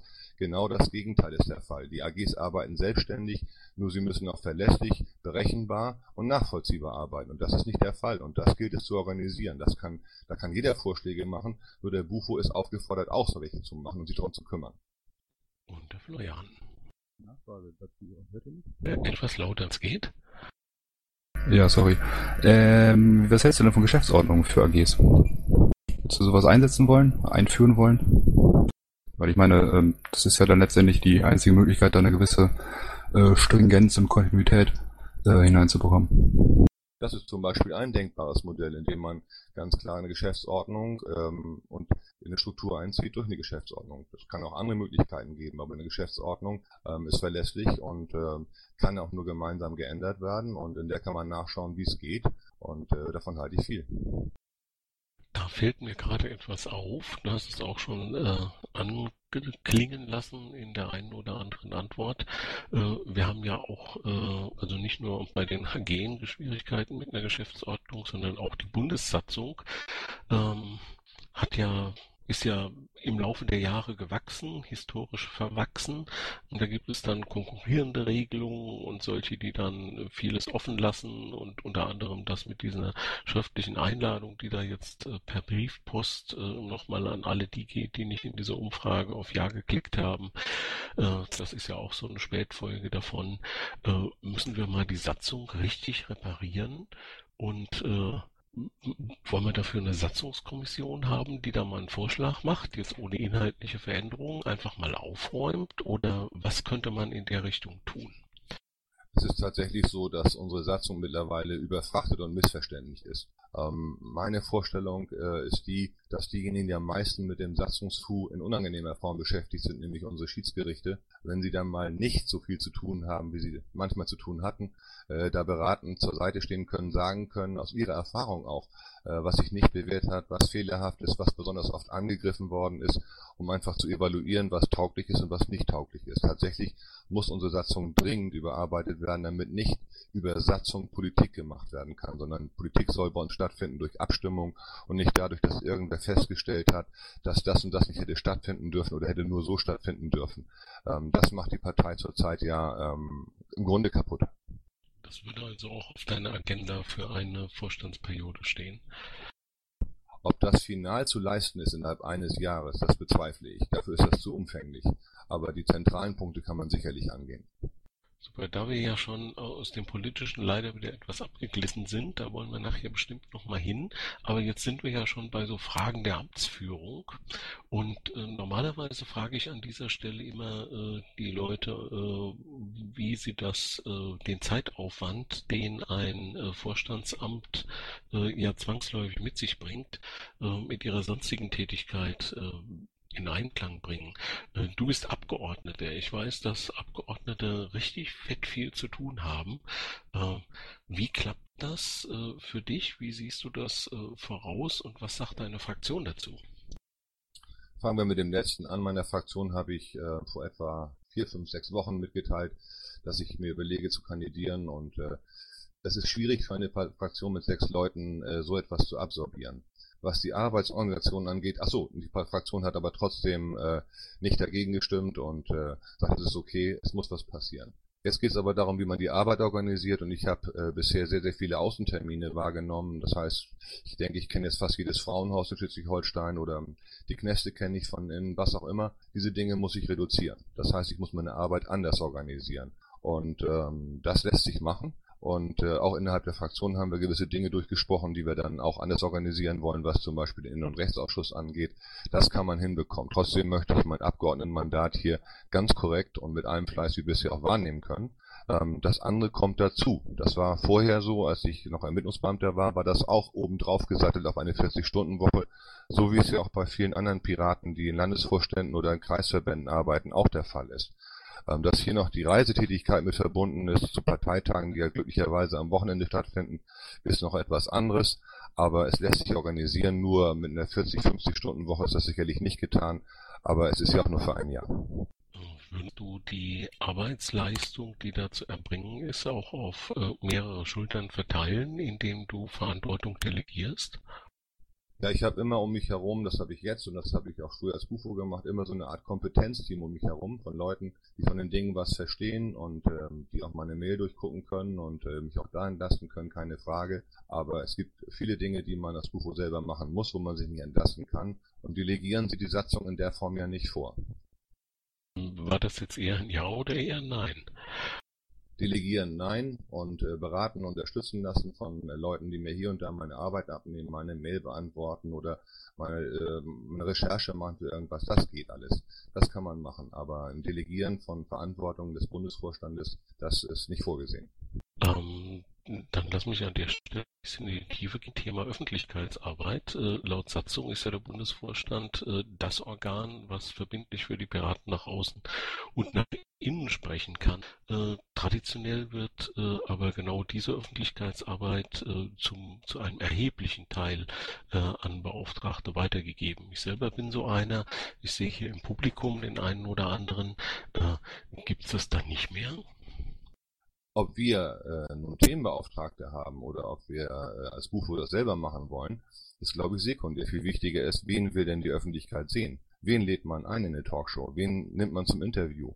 Ähm, wir nehmen das Beispiel Marina Weißmann, die ist gefragt worden, wie nichts gut ist. Äh, da hat die Pressearbeit und die Bundespresseabteilung kaum jemand interessiert, obwohl die viel der Arbeit geleistet hat. Die Partei braucht ein Gesicht, die braucht auch formell ein Gesicht nach draußen und äh, das ist nun mal der Bundesvorstand auch im klassischen äh, Parteienmodell. Und dem muss er stärker als bisher nachkommen. Wohin es führt, wenn eine Partei ein halbes Jahr lang kein Gesicht hat, haben wir jetzt bei der Europawahl gesehen. Äh, das eine schließt das andere nicht aus. Eine gute Pressearbeit ist strukturiert und äh, ist vernetzt mit der Presse und äh, kann Themen setzen, aber äh, man muss auch so interessant Politik formulieren, quasi verkaufen, obwohl ich das Wort so nicht mag, aber so unterbringen, dass sie interessant ist und auch spektakulär ist. Nur dann finden wir statt. Und das kann über eine seriöse Pressearbeit nicht funktionieren. Okay, dann lass uns noch mal äh, in äh, oder nein, besser gibt es noch Fragen zum Bereich äh, Amtsführung, äh, politische, äh, nee, nicht, nicht politische Fragen, sondern Fragen zur Amtsführung des Bundesvorstandes. Wolf, zum Beispiel von dir. Von Pressemitteilungen als Delegierien habe ich gar nicht gesprochen, sondern ich habe gesagt, dass Pressearbeit etwas ist, was seriös und strukturiert erfolgt und äh, dass die öffentlichen Auftritte eines Bundesvorstandes anders sein können, als die Pressearbeit sein muss. Ähm, von Delegieren von Pressearbeit habe ich nicht gesprochen. Was ich gemeint habe, ist, dass ich Arbeiten delegiere, Recherche, wenn ich zum irgendwo eingeladen werde, dass ich dann äh, tatsächlich im Zeitmangel sage, guck mal äh, darüber, was wollen die, was haben die bisher in Positionen gehabt, kannst du mir dafür einen Sprechzettel machen. Solche Dinge, die kann man eben äh, auslagern und äh, mal eben einen Auftrag geben bei Leuten, die für einen arbeiten aber ein echtes Delegieren auf keinen Fall, auch nicht was die Pressearbeit angeht. Ist die Frage damit beantwortet? Ganz so einfach ist das nicht. Nochmal, die Bundespresse oder unsere Presseauftreten, das muss auch Standards entsprechen, das muss seriös und verlässlich sein. Das kann ähm, nicht, wie zum Beispiel unsere Schreibmaschinenaktionen im Landtag sein, ähm, das geht nicht. Ähm, eine gute Schlagzeile ist was anderes. Aber was das öffentliche Auftreten des Bundesvorstandes angeht, so muss es so sein, dass es interessant ist, ähm, dass man als Gesprächspartner ähm, gewünscht wird, dass ähm, sich ein Talkshow-Organisator freut, dass man da ist und einen Punkt setzt. Äh, das sind die Dinge, auf die es auch wieder ankommt. Mit Verantwortung delegieren hat das nichts zu tun. Robert, Frage zur Amtsführung. Äh, ja, Anschlussfrage. Du hast mehrfach ähm, Talkshows angesprochen, auch eben. Und habe ich das richtig verstanden, dass du vorwiegend äh, eine oder mehrere Personen aus dem Bufo dort platzieren willst? Oder wie bisher zum Beispiel die Marina Weißmann, die überhaupt nicht äh, in Bufos aktiv ist? Oder auch, vielleicht kennst du die Debatte aus dem NRW-Landtag, aus der NRW-Fraktion, die sich darüber beschwert haben, dass immer die gleichen Personen angefragt werden und eben keine Abgeordneten von da. Wie siehst du das? Also es wäre ja geil, wenn wir überhaupt jemanden mal platzieren könnten. Das wäre ja schon großartig mit allen Gefahren, die damit verbunden sind. Nein, nach meiner Erfahrung ist es so, dass die Medien sich ähm, immer etwas Spektakuläres wünschen. Ähm, Leute, die Klartext sprechen, Leute, die für eine gewisse Marke stehen. Nehmen wir den, den, den Kubicki, äh, der immer unterhaltsam ist und äh, auch gegen seine eigene Partei redet. Das ist eine Marke und das ist ein erkennbarer Wert. Ähnlich war es mit Marina. Und äh, der Bundesvorstand kann nicht bestimmen, wer in Talkshows auftritt. Das machen die Medien. Aber der Bundesvorstand muss sich mindestens so attraktiv verhalten, dass er auch für die Medien angefragt wird. Und wenn jemand nicht in den Medien stattfindet, hat das damit zu tun, dass er uninteressant ist. Und nicht nur, dass die Medien die Piraten verschweigen. Wenn wir Langweiler sind, wenn wir nichts zu sagen haben, wenn wir es nicht bunt sagen, wird das keiner hören wollen. Das meine ich damit. Darf ich ganz konkret einmal nachfragen? Ja, frag doch. Da sind da jetzt, ähm, da sind da jetzt ganz viele Kandidaten, die da antreten äh, für den Bufo. Bist du diejenige Person, die du in den Talkshows schicken möchtest, oder wen siehst du da aus den aus der großen Kandidatenliste? Ganz ehrlich, ich bin ein Talkshow-Hasser. Ich halte nichts von der Talkshow-Demokratie, wo regelmäßig Lösungssimulationen verkündet werden ähm, und würde mir sehr genau aussuchen, zu wem ich gehe. Für mich kommt nicht in Frage, zu einem Markus Lanz zu gehen. Das kann gerne jemand anderes machen. Ähm, davon halte ich gar nichts. Ähm, ich bin kein Talkshow-Freund und dränge mich nicht danach. Wenn ich dann von einer seriösen Talkshow eingeladen würde, würde ich für die Piraten natürlich dahin gehen und das Beste auch leisten wollen. Ähm, aber das entscheiden die Medien und zum Glück, oder nicht zum Glück, sondern nicht wir. Ähm, das sind wir entscheiden darüber, wer ist interessant, wer ist spektakulär. Und ähm, das müssen wir mehr bedienen, dass wir mehr stattfinden, dass wir eben auch in der Sprache anders auftreten als die anderen Politiker. Wenn wir das tun, das hat Marina gut getan. Das hat auch Johannes am Anfang sogar sehr gut getan. Dann äh, sind wir da. Wenn wir anfangen zu werden wie die anderen, dann sind wir langweilig und dann braucht uns auch keiner. Das meine ich damit. Also ich dränge mich nicht nach Talkshows, das ist nicht meine Welt. So, dann lass uns mal wieder in die politische äh, Komponente wechseln. Ich habe hier eine wunderbar polemische Frage in Zeile 19 vom Pet. Ähm, vielleicht ähm, sagst du eher, was du über die Frage denkst, als äh, jetzt hier das als Ja-Nein-Frage zu interpretieren. Äh, ist eine Piratenpartei mit Ausrichtung Kampf gegen Antifa in Zeiten des Europa europaweiten Rechtsrucks mehrheitsfähig? hast du sicher Assoziationen. Also ich habe Tausende. Was sind deine? Natürlich ist sie das. Ähm, wenn sie sich so ähm, organisiert und das Ganze so tut, dass die Menschen es akzeptieren, dass die Menschen verstehen, worauf wir hinaus wollen dass es nicht auf ein Schwarz-Weiß-Kämpfen hinausläuft, sondern dass wir sagen, dass vor Lampedusa übrigens auch im Schwarzen Meer regelmäßig Menschen absaufen, die dasselbe Recht auf Wohlstand haben wie wir. Wenn wir uns darum kümmern, wenn wir das vermitteln, den Finger in diese Wunden legen und eine Akzeptanz schaffen, wenn wir die Menschen überzeugen, dass das, was derzeit an europäischer Politik mit Dublin nicht funktioniert und dass das überhaupt nicht menschenwürdig ist, wenn wir das darstellen, ohne militant zu sein, sondern immer wieder auch mit geeigneten Aktionen, da müssen wir sehr viel kreativer sein als bisher, dann bin ich sicher, dass das mehrheitsfähig ist. Wenn wir es aber nur so tun, dass diejenigen, die es nicht sofort verstehen und diejenigen, die sofort in dieser Geschichte mitgehen, ähm, gleich als Nazis, als schlechte Menschen, als, als, als tumbe Leute darstellen, dann wird das nichts. Das muss man durch Überzeugungsarbeit tun und das kann man durch glaubwürdige Überzeugungsarbeit tun. So sehe ich das.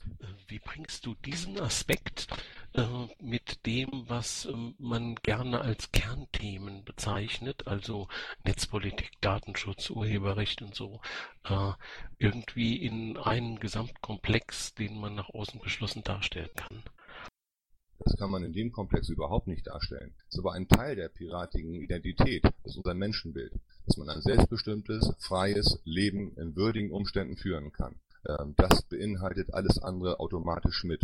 Und wem das verwehrt wird und wem das zu Unrecht verwehrt wird, dem müssen wir helfen. Äh, das ist überhaupt gar kein Problem und kein Widerspruch in sich. Warum sollen wir nur ein Thema bedienen? Da bin ich völlig dagegen, dass wir nur, dass wir nur Bürgerrechte machen oder nur Überwachung oder meinetwegen auch nur Anti-AKW oder nur Antifa. Wir sind doch alles. Und äh, wir haben doch eben über das Thema Arbeitsgruppen gesprochen. Die Arbeitsgruppen äh, bedienen die verschiedensten Themen. Äh, wenn wir uns nur noch einem Thema widmen und nur noch dieses eine Thema dominant bedienen, dann sind wir zwar eine tolle Partei, was diese Dinge angeht, aber wir vernachlässigen alles andere und damit kann man nicht erfolgreich sein. Gibt es da eine Nachfrage aus dem Zuhörerraum? Dann ist wohl die Frage im Pad äh, hinreichend beantwortet. Äh, interessant, du hast gesagt, du warst in der äh, Oh, da oh, ganz viele Leute haben Nachfragen dazu. Wer möchte anfangen? Ich hätte eine Nachfrage an dich. Warum hast du die erste Teil der Frage nicht gestellt? Ähm, die lautet ja, äh, Moment, ich lese sie nochmal vor. Ist zwar nicht von mir, aber ähm, auch wunderbar polemisch. Ist deine Piratenpartei mit ausschließlicher Ausrichtung Kampf gegen Rechts mehrheitsfähig? Das war ja die Ausgangsfrage eigentlich, auf die dann die andere kam. Ähm, wenn du das noch kurz beantworten würdest, wäre das super. Das wäre toll, wenn das mehrheitsfähig wäre. Auf die Art und Weise, wie wir es bisher getan haben, ist es das nicht. Ähm, selbst was ich in Aktionen gemacht habe, ob es der Weg der Schande oder andere Dinge waren, ist so offensichtlich nicht mehrheitsfähig.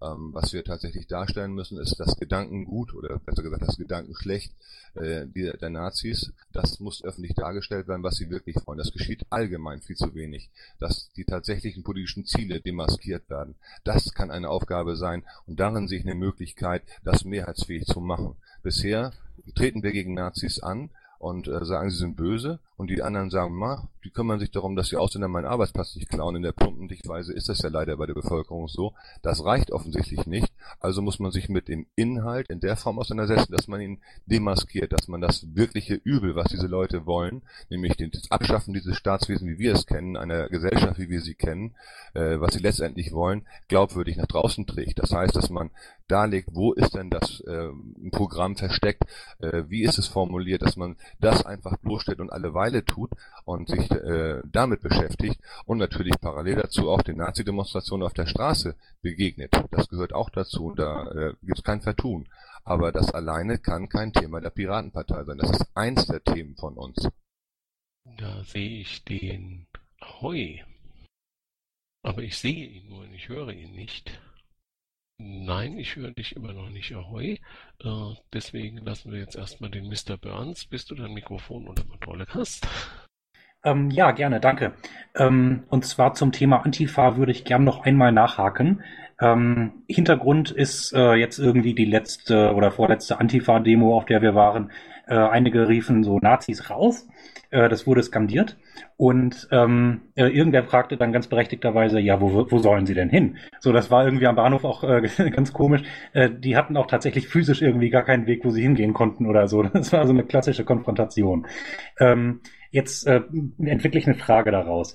Ähm, äh, in meinem Menschenbild ähm, äh, sind es, geht es hierbei nicht um böse Menschen, sondern um böse Ideologien, um böse Taten. Ähm, wie kann man dem in einem Piratenrahmen vernünftig begegnen, also durch Aussteigerprogramme und ähnliches? Siehst du das äh, sehr ideologisch, so die sind einfach nur böse weg damit, oder hast du da einen äh, Hinweis, wie man äh, alternativ damit umgeht?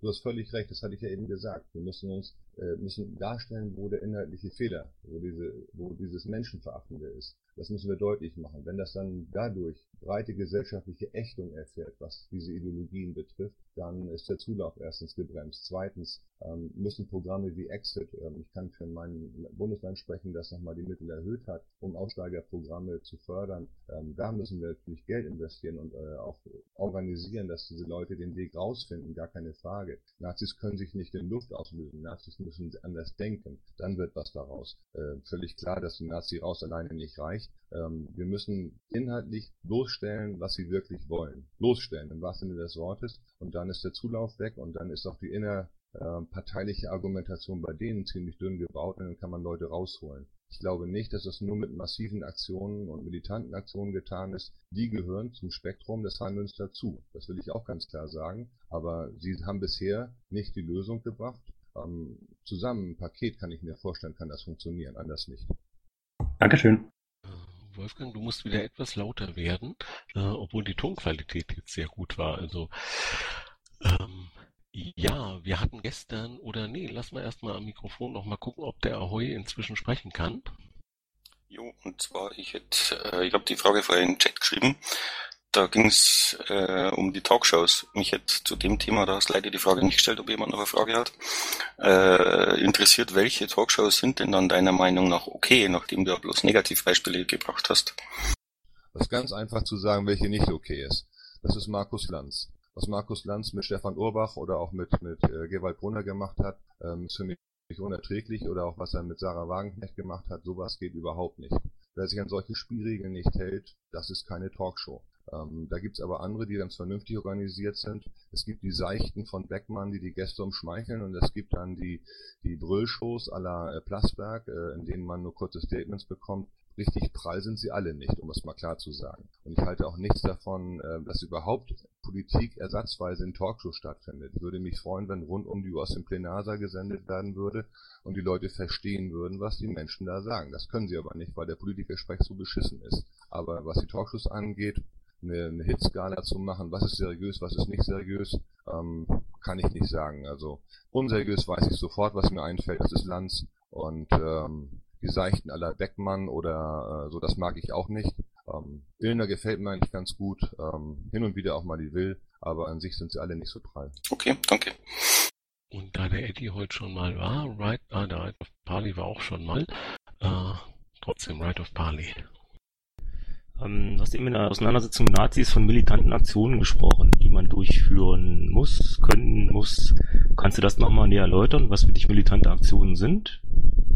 Ich habe von Aktionen gesprochen, nicht von militanten Aktionen. Ähm, man kann sich vieles vorstellen, außerhalb dessen, was bisher die Klaviatur äh, der Antifa auf der Straße ist. Da sind wir eigentlich, ähm, was so Ideen angeht, gar nicht kreativ genug. Ich erinnere mich an das Ding, was wir mit mehreren Piraten vor zwei Jahren gemacht haben, den Weg der Schande, indem man den Demonstrationsweg mit umgedrehten Piratenplakaten, die weiß sind, auf denen man dann die Namen der KZs mit den Opfern, äh, der Zahl der Opfer schreibt, äh, entlang der Demonstrationsroute der Nazis klebt. Das ist eine Idee. Oder was man machen kann. Also da gibt es viele Ideen, die außerhalb dessen liegen, was wir bisher gemacht haben. Das muss nicht militant sein. Für mich ist äh, persönlich der äh, militanteste Punkt der, dass ich blockiere. Ich setze mich hin. Ähm, aber darüber hinaus ist für mich keine andere Demonstrationsform, außer in Notwehr natürlich, äh, denkbar. Militante Aktionen finde ich also als mit körperlicher Gewalt verbunden äh, absolut nicht okay. Das gehört nicht dahin. Danke, Eddie. Naja, also ich bin da jetzt in, in einen Punkt äh, mal nicht deiner Meinung, weil wieso hat eine Ausländerfeindlichkeit immer was mit Rechts zu tun? Also es hat mal, das ist ja schon ein bisschen länger her, an dem Ruhrgebiet so einen Vorfall gegeben. Da sind, ähm, meine Freundin kam daher, ne? Und die Leute warten dann teilweise darauf, also wirklich jahrelang, dass ihre Wohnungen ähm, saniert werden. Und dann ist der, das war in Oberhausen, dann sind die Leute hingegangen und haben dann einfach da auf der anderen Straßenseite dann so ein Asylantenheim hingebaut und das, das ist einfach äh, so, die sind einfach so doof, die Politiker und dann äh, bauen dann Neubau hin mit allem, was sich so ein Ex, äh, so Hauer heißen, die Leute aus dem Ruhrgebiet wünscht. Und dann hat's da auch richtige Rassenkrawalle gegeben. Ich will jetzt nicht sagen, dass das äh, von den Leuten angemessen ist, aber ich finde, so eine Politik ist, wenn du dann einfach deine einfachen Leute, Arbeiter einfach vernachlässigt, dann muss man sich auch nicht mal drauf, drüber wundern. Die haben auch nicht immer die Intelligenz, das alles so oder die Zusammenhänge zu sehen. Also wieso äh, müssen, das, das sind einfach einfache Leute. Das sind, also ich, ich kann so, die, so, also diese Leute nicht als Nazis bezeichnen. Die, denen ist einfach die Galle hochgekotzt. Und äh, ich finde, da machen auch Politiker einfach viel zu leichtfertig einen Fehler. Also, wenn der Mob auf die Straße geht, um gegen Asylbewerberheim, so heißt es übrigens richtig, ähm, auf die Straße zu gehen und sich dagegen zu wehren, weil er glaubt, er habe das Recht, sich zu wehren, dann hat die Politik wirklich alles falsch gemacht. Sie hat nicht dafür gesorgt, dass diese Menschen genug wissen über das, was in diesem Lande mal gewesen ist, dass sie nicht genug Bildung haben, um zu verstehen, was da passiert und dass sie sich nicht vorstellen können, mit solchen Menschen friedlich zusammenzuleben. Ähm, der Deutsche und überhaupt der Mitteleuropäer hat Angst vor allem Fremden. Das ist sehr, sehr traditionell bei uns. Es führt zu weit, das zu erklären. Aber aus der Angst heraus passieren solche Dinge. Und du hast natürlich völlig recht. Viele dieser Menschen, die das tun, was du gerade beschrieben hast, sind derartige Dumpfbacken, dass man sie nicht einmal bei Nazis verorten könnte. Gar keine Frage. Aber die Nazis bedienen sich ihrer und sie bedienen sich der Sprüche der Nazis. Und so verpassen die Dinge zusammen. Du hast völlig recht, das müssen keine Nazis sein, das sind einfach nur dumme Menschen, die politisch nicht durchgebildet sind, die nicht tolerant sind, ähm, die aber sich bedroht fühlen und in Notwehr scheinbar handeln. Völlig unberechtigt und völlig schwachsinnig, aber das ist die Lage. Und sie gleichzusetzen als Nazis, das ist ähm, absolut falsch, da hast du recht. Trotzdem verhalten sie sich so und müssen in Kauf nehmen, dass sie auch als solche bezeichnet werden. Dem Ali lag etwas ganz, ganz dringend am Herzen. Hat sich das schon wieder erledigt? Ja, ja, ich würde jetzt eher unflätig werden dem Eddie gegenüber. Ich bin lieber ruhig. Oh, mit dem Eddie kommen wir dann nachher im äh, nicht gepodcasteten Teil äh, ja nochmal über solche Dinge reden. Ähm, Christoph. Ähm, ja, du hast es ja zum Teil schon angesprochen. Wir haben eine Politik, die, ich würde mal sagen, zwei Strategien fährt. Einerseits arbeitet sie viel mit Angst, Angst vor sozialem Abstieg, vor Arbeitsplatzverlust und Ähnlichem und äh, gleichzeitig gerade CDU und CSU auch mit Rechtspopulismus. Äh, ich sage nur, wer betrügt, fliegt und ähnliches. Äh, was würdest du tun, um äh, medienwirksam äh, da einen Gegenpol zu setzen? Alter Schwede, da hast du jetzt aber zwei Dinge auf den Plan, äh, auf den Plan gebracht, für die ich jetzt aus dem Handgelenk eine Lösung finden soll. Nein kann ich nicht. Also ich, ich bin jemand, der gerne plakativ mit kreativen Aktionen ähm, Finger in Wunden legt und die Leute zum Nachdenken bringt. Und nach dem Nachdenken muss ein Angebot sein, sich damit beschäftigen zu können und es ausarbeiten zu können. Wenn das da ist, funktioniert sowas. Aber den Populismus der CDU, CSU, die dann das Lied der AfD gesungen haben, äh, etwas Gleichwertiges entgegenhalten können wir aufgrund der schlechten medialen Wahrnehmung derzeit nicht. Aber man kann immer wieder Gesicht zeigen. Jeder von uns kann in Diskussionen sagen, was er davon hält. Und äh, die Piratenpartei kann sich auch davon distanzieren und sagen, das ist nicht unsere Welt. Diese Art von opportunistischer Politik, die in Kauf nimmt, dass ähm, Gewalt gegen Ausländer, das Ausgrenzen legalisiert wird und salonfähig wird, äh, ist nicht unser Ding. Das müssen wir klar sagen. Aber über das hinaus ein geheim oder umfassendes Rezept habe ich nicht, nein. Okay, nachdem sonst keiner da ist, schiebe ich noch eine zweite Frage nach, weil wir haben denselben Konflikt ja auch innerparteilich. Ähm, es hat sich ja jetzt ein, ich nenne es mal inoffiziell Flügel äh, herauskristallisiert, äh, der, ich sag mal grob in Berlin äh, anzuordnen ist. Ähm, ich kann ihn noch nicht so ganz fassen, ähm, aber es sind wohl einige, die sich da als Antifa darstellen oder als Pirantifa oder wie, wie auch immer sie sich nennen wollen. Ähm, die vergangenen Wochen und Monate waren, wie ich finde, sehr hart, sehr brutal. Und äh, die vordringlichste Aufgabe vom nächsten Bufo wird meiner Meinung nach sein, da wieder Ruhe reinzubringen und die Partei wieder mit sich selbst zu versöhnen. Wie sind deine Kontakte äh, zu, äh, ich ringe jetzt gerade mit den Worten, ähm, Redelsführer ist das falsche Wort, aber, aber Anführer oder Köpfe äh, dieser Richtung. Äh, kannst du die erreichen? Ähm, hast du eine Möglichkeit, äh, mit denen vernünftig zu reden? Äh, wie sieht's da bei dir aus? Also, ähm, die kennen mich und ich kenne sie. Ich glaube, ich bin ihnen viel zu weich gespült. Trotzdem, wir haben uns am 7. September, oder wann war denn die FS-Tage? Am 7. September haben wir uns getroffen. Ähm, wir können miteinander, wir können miteinander reden, ähm, auch diskutieren, keine Frage. Ähm, das geht, ähm, auch wenn wir in der, wie soll man sagen, in der, in der Power, mit dem man etwas machen kann, unterschiedliche Auffassungen haben. Ähm, das, das funktioniert. Da kann man reden miteinander und das sehe ich als unproblematisch an und ich sehe das auch nicht wie du, würde das als Redelsführer nennen, sondern ich würde das sagen als die Spitze einer Bewegung, die in Berlin massiv vorhanden ist, keine Frage, die im Grunde das Richtige wollen, nach meiner Meinung das nicht immer richtig machen, aber darüber kann man reden und äh, intelligente Menschen sind das, auch wenn man manchmal so auf Twitter von beiden Seiten den Eindruck hat, dass das vielleicht nicht äh, alles gerecht verteilt ist an Gaben, aber im Prinzip kann man wirklich mit den Leuten reden und wie mit jedem Piraten, das gilt auch dort, wenn man ihn vor Ort trifft, wenn man ihn der vier Augen trifft oder wenn man ihn der Menschen trifft, ist das ein anderer Pirat als der auf Twitter. Okay, danke. Äh, ja, deine Formulierung ist besser wie meine. Mir ist nur gerade auf die Schnelle nichts Besseres eingefallen. Das sollte nicht wertend sein. Christian. Ja, wir hatten schon äh, das Thema Dresden und äh, Berlin, die Aktion von den beiden da, die ich halt sehr unangenehm empfinde. Aber ähm, wenn die Partei anständig damit umgeht, nicht als wirklich schlimm, was ich persönlich auch schon als kleiner Gemeindevertreter als sehr, sehr unangenehm äh, empfanden hat, waren Aussagen von Ab Mitgliedern des Abgeordnetenhauses, dass für sie Demokratie nur eine Brückentechnologie ist. Ich finde es als Gemeindevertreter äh, beschämend. Ähm, als Landtagsabgeordneter würde mir das richtig auf den Zeiger gehen, aber als Bundesvorsitzenden würde ich da aus bei solchen ähm, Aussagen, äh, ich sag mal, eine Aufgabe sehen. Ähm, wie würdest du mit solchen öffentlichen Äußerungen von Mitgliedern in unseren Parlamenten umgehen?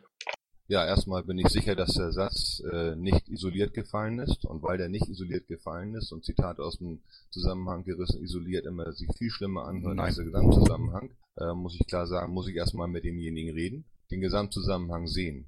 Und wenn dann der Zusammenhang das bestätigt, was du vermutest, dann muss ich ganz klar sagen, so nicht. Wenn das aber so ist, dass das eine Anregung ist, eine Idee ist, dass man auch unser Grundgesetz verbessert, dann kann ich damit leben. Das muss ich aber herausstellen. Ich kann deine Lage verstehen und ich war auch nicht glücklich, dass das so isoliert rübergekommen ist, keine Frage. Weil wir sind angetreten mal mit dem Grundgesetz, ähm, das haben wir sogar auf Wahlständen verteilt, da kann man äh, so etwas nicht machen. Aber ich kenne auch die Medienlandschaft und weiß, dass Dinge einfach herausgebrochen werden und dass Dinge isoliert auch dargestellt werden, ähm, ohne dass der Gesamtzusammenhang berücksichtigt ist. Und den hätte ich gerne gewusst an der Stelle. Und äh, deswegen muss man reden und muss man klar machen, was ist wirklich gewesen. Das meinte ich vorhin schon, als ich über äh, die andere Sache gesprochen habe, die in Dresden passiert ist. Sofort ganz klar sagen, was ist umfänglich da passiert. Nur dann kann man sich ein Bild machen und dann kann man es auch bewerten, vorher nicht. Also in dem Fall war das nicht aus dem Zusammenhang gerissen von der Presse. Er hat das so als einzelnen Tweet rausgehauen, als einzelnes Statement. Das ist schlichtweg Mist. Kevin, Florian, Eddie. Ja, ähm, ich möchte gerne nochmal nachhaken zu dem ähm, Thema Menschenbild. Ähm, denn vorhin, als das Thema war, äh, deine vorige äh, Bundesvorstandsamtszeit, ähm, da hast du eine Formulierung benutzt, die mir sehr aufgestoßen ist, nämlich das Problem Bodo Thiesen. Ähm, die Formulierung, die würde ich deswegen nie so verwenden, weil ich äh, das Menschenbild habe, dass ein Mensch nie ein Problem ist. Vielleicht kann irgendwas problematisch sein, was ein Mensch tut oder was er äh, sagt, aber ein Mensch ist ein Problem, das geht, das geht bei mir so gar nicht in den Kopf. Ähm, Frage an dich ist, würdest du mir zustimmen, ein Mensch ist niemals ein Problem und dann die Formulierung korrigieren oder würdest du die Formulierung verteidigen? Du hast natürlich völlig recht. Äh, so war es nicht gemeint. Also das Problem Thiessen sollte den Vorgang beschreiben, der verschleppt worden ist im Zusammenhang damit, dass Bodo Thiessen Dinge ähm, relativierend gesagt hat, die äh, absolut nicht erträglich waren. Und dazu war ein Handeln notwendig. Und das meinte ich damit. Ein Mensch kann tatsächlich kein Problem sein. Da hast du völlig recht. Und äh, es so verstanden zu haben oder so verstehen, verstanden werden zu können, ist unangemessen. Das war dann falsch von mir in der Formulierung. Okay, danke. Florian. Äh, ja, äh, eine Frage aus dem Pad, die ich da angestellt habe, stehe jetzt hier. Ähm, wofür ortest du die Piratenpartei im Parteienspektrum? Welche Nische möchtest du realistischerweise natürlich äh, für uns erobern? Und ja, ich spiele hier insbesondere auf die politischen Kategorienbegriffe sozialliberal und links an. Also, ähm, dass wir eine Nische bedienen und dass das auch eine lange Zeit noch so bleiben wird, ist für mich unstrittig. Und äh, welche Nische das ist, das ist die Nische für die Menschen, die begriffen haben, dass man mit klassischen Rezepten, wie wir sie bisher aus dem 20. Jahrhundert kennen, nicht weiterkommt. Dass das niemandem weiterhilft, sondern dass man tatsächlich auch neue, teilweise sich zunächst auch verrückt anhörende Wege gehen und denken muss. Und äh, für diese Leute, die alternative Entwürfe, die moderne Dinge wollen, die freie Dinge wollen, die eine gerechte soziale Welt wollen, ist die Piratenpartei das richtige Angebot, weil hier die Dinge tatsächlich ähm, selbst in schlechtesten Zeiten äh, nicht von oben kommen. Bisher ist politisch auch in den letzten fünf Jahren nicht ein einziger Beschluss von dem Bundesvorstand äh, Parteibünden gewesen. Das ist ein Angebot, das eine Nische abdeckt, das alle anderen Parteien uns lassen. Und das müssen wir unbedingt beibehalten. Äh, damit habe ich überhaupt kein Problem, Nischenpartei zu sein.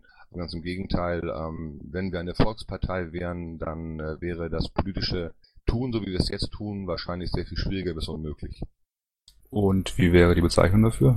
Ich meine, gut, man kann es natürlich argumentieren, dass äh, Bezeichnungen Mist sind und irgendwie stören und so und Schubladendenken und so weiter, aber ähm, realistischerweise muss man eben davon ausgehen, dass jemand anderes so ein Label oder eine Bezeichnung, in diesem Fall Kategorienbegriff, ähm, das habe ich ja nicht umsonst geschrieben, ähm, uns, uns aufdrückt, beziehungsweise dass auch äh, zum Beispiel Wissenschaftler hingehen und äh, die unsere anhand unserer Programmatik äh, uns hier einordnen. Und ähm, ja, wenn dazu soziale Links und so weiter noch ein bisschen was sagen könntest, wäre ich dir dankbar.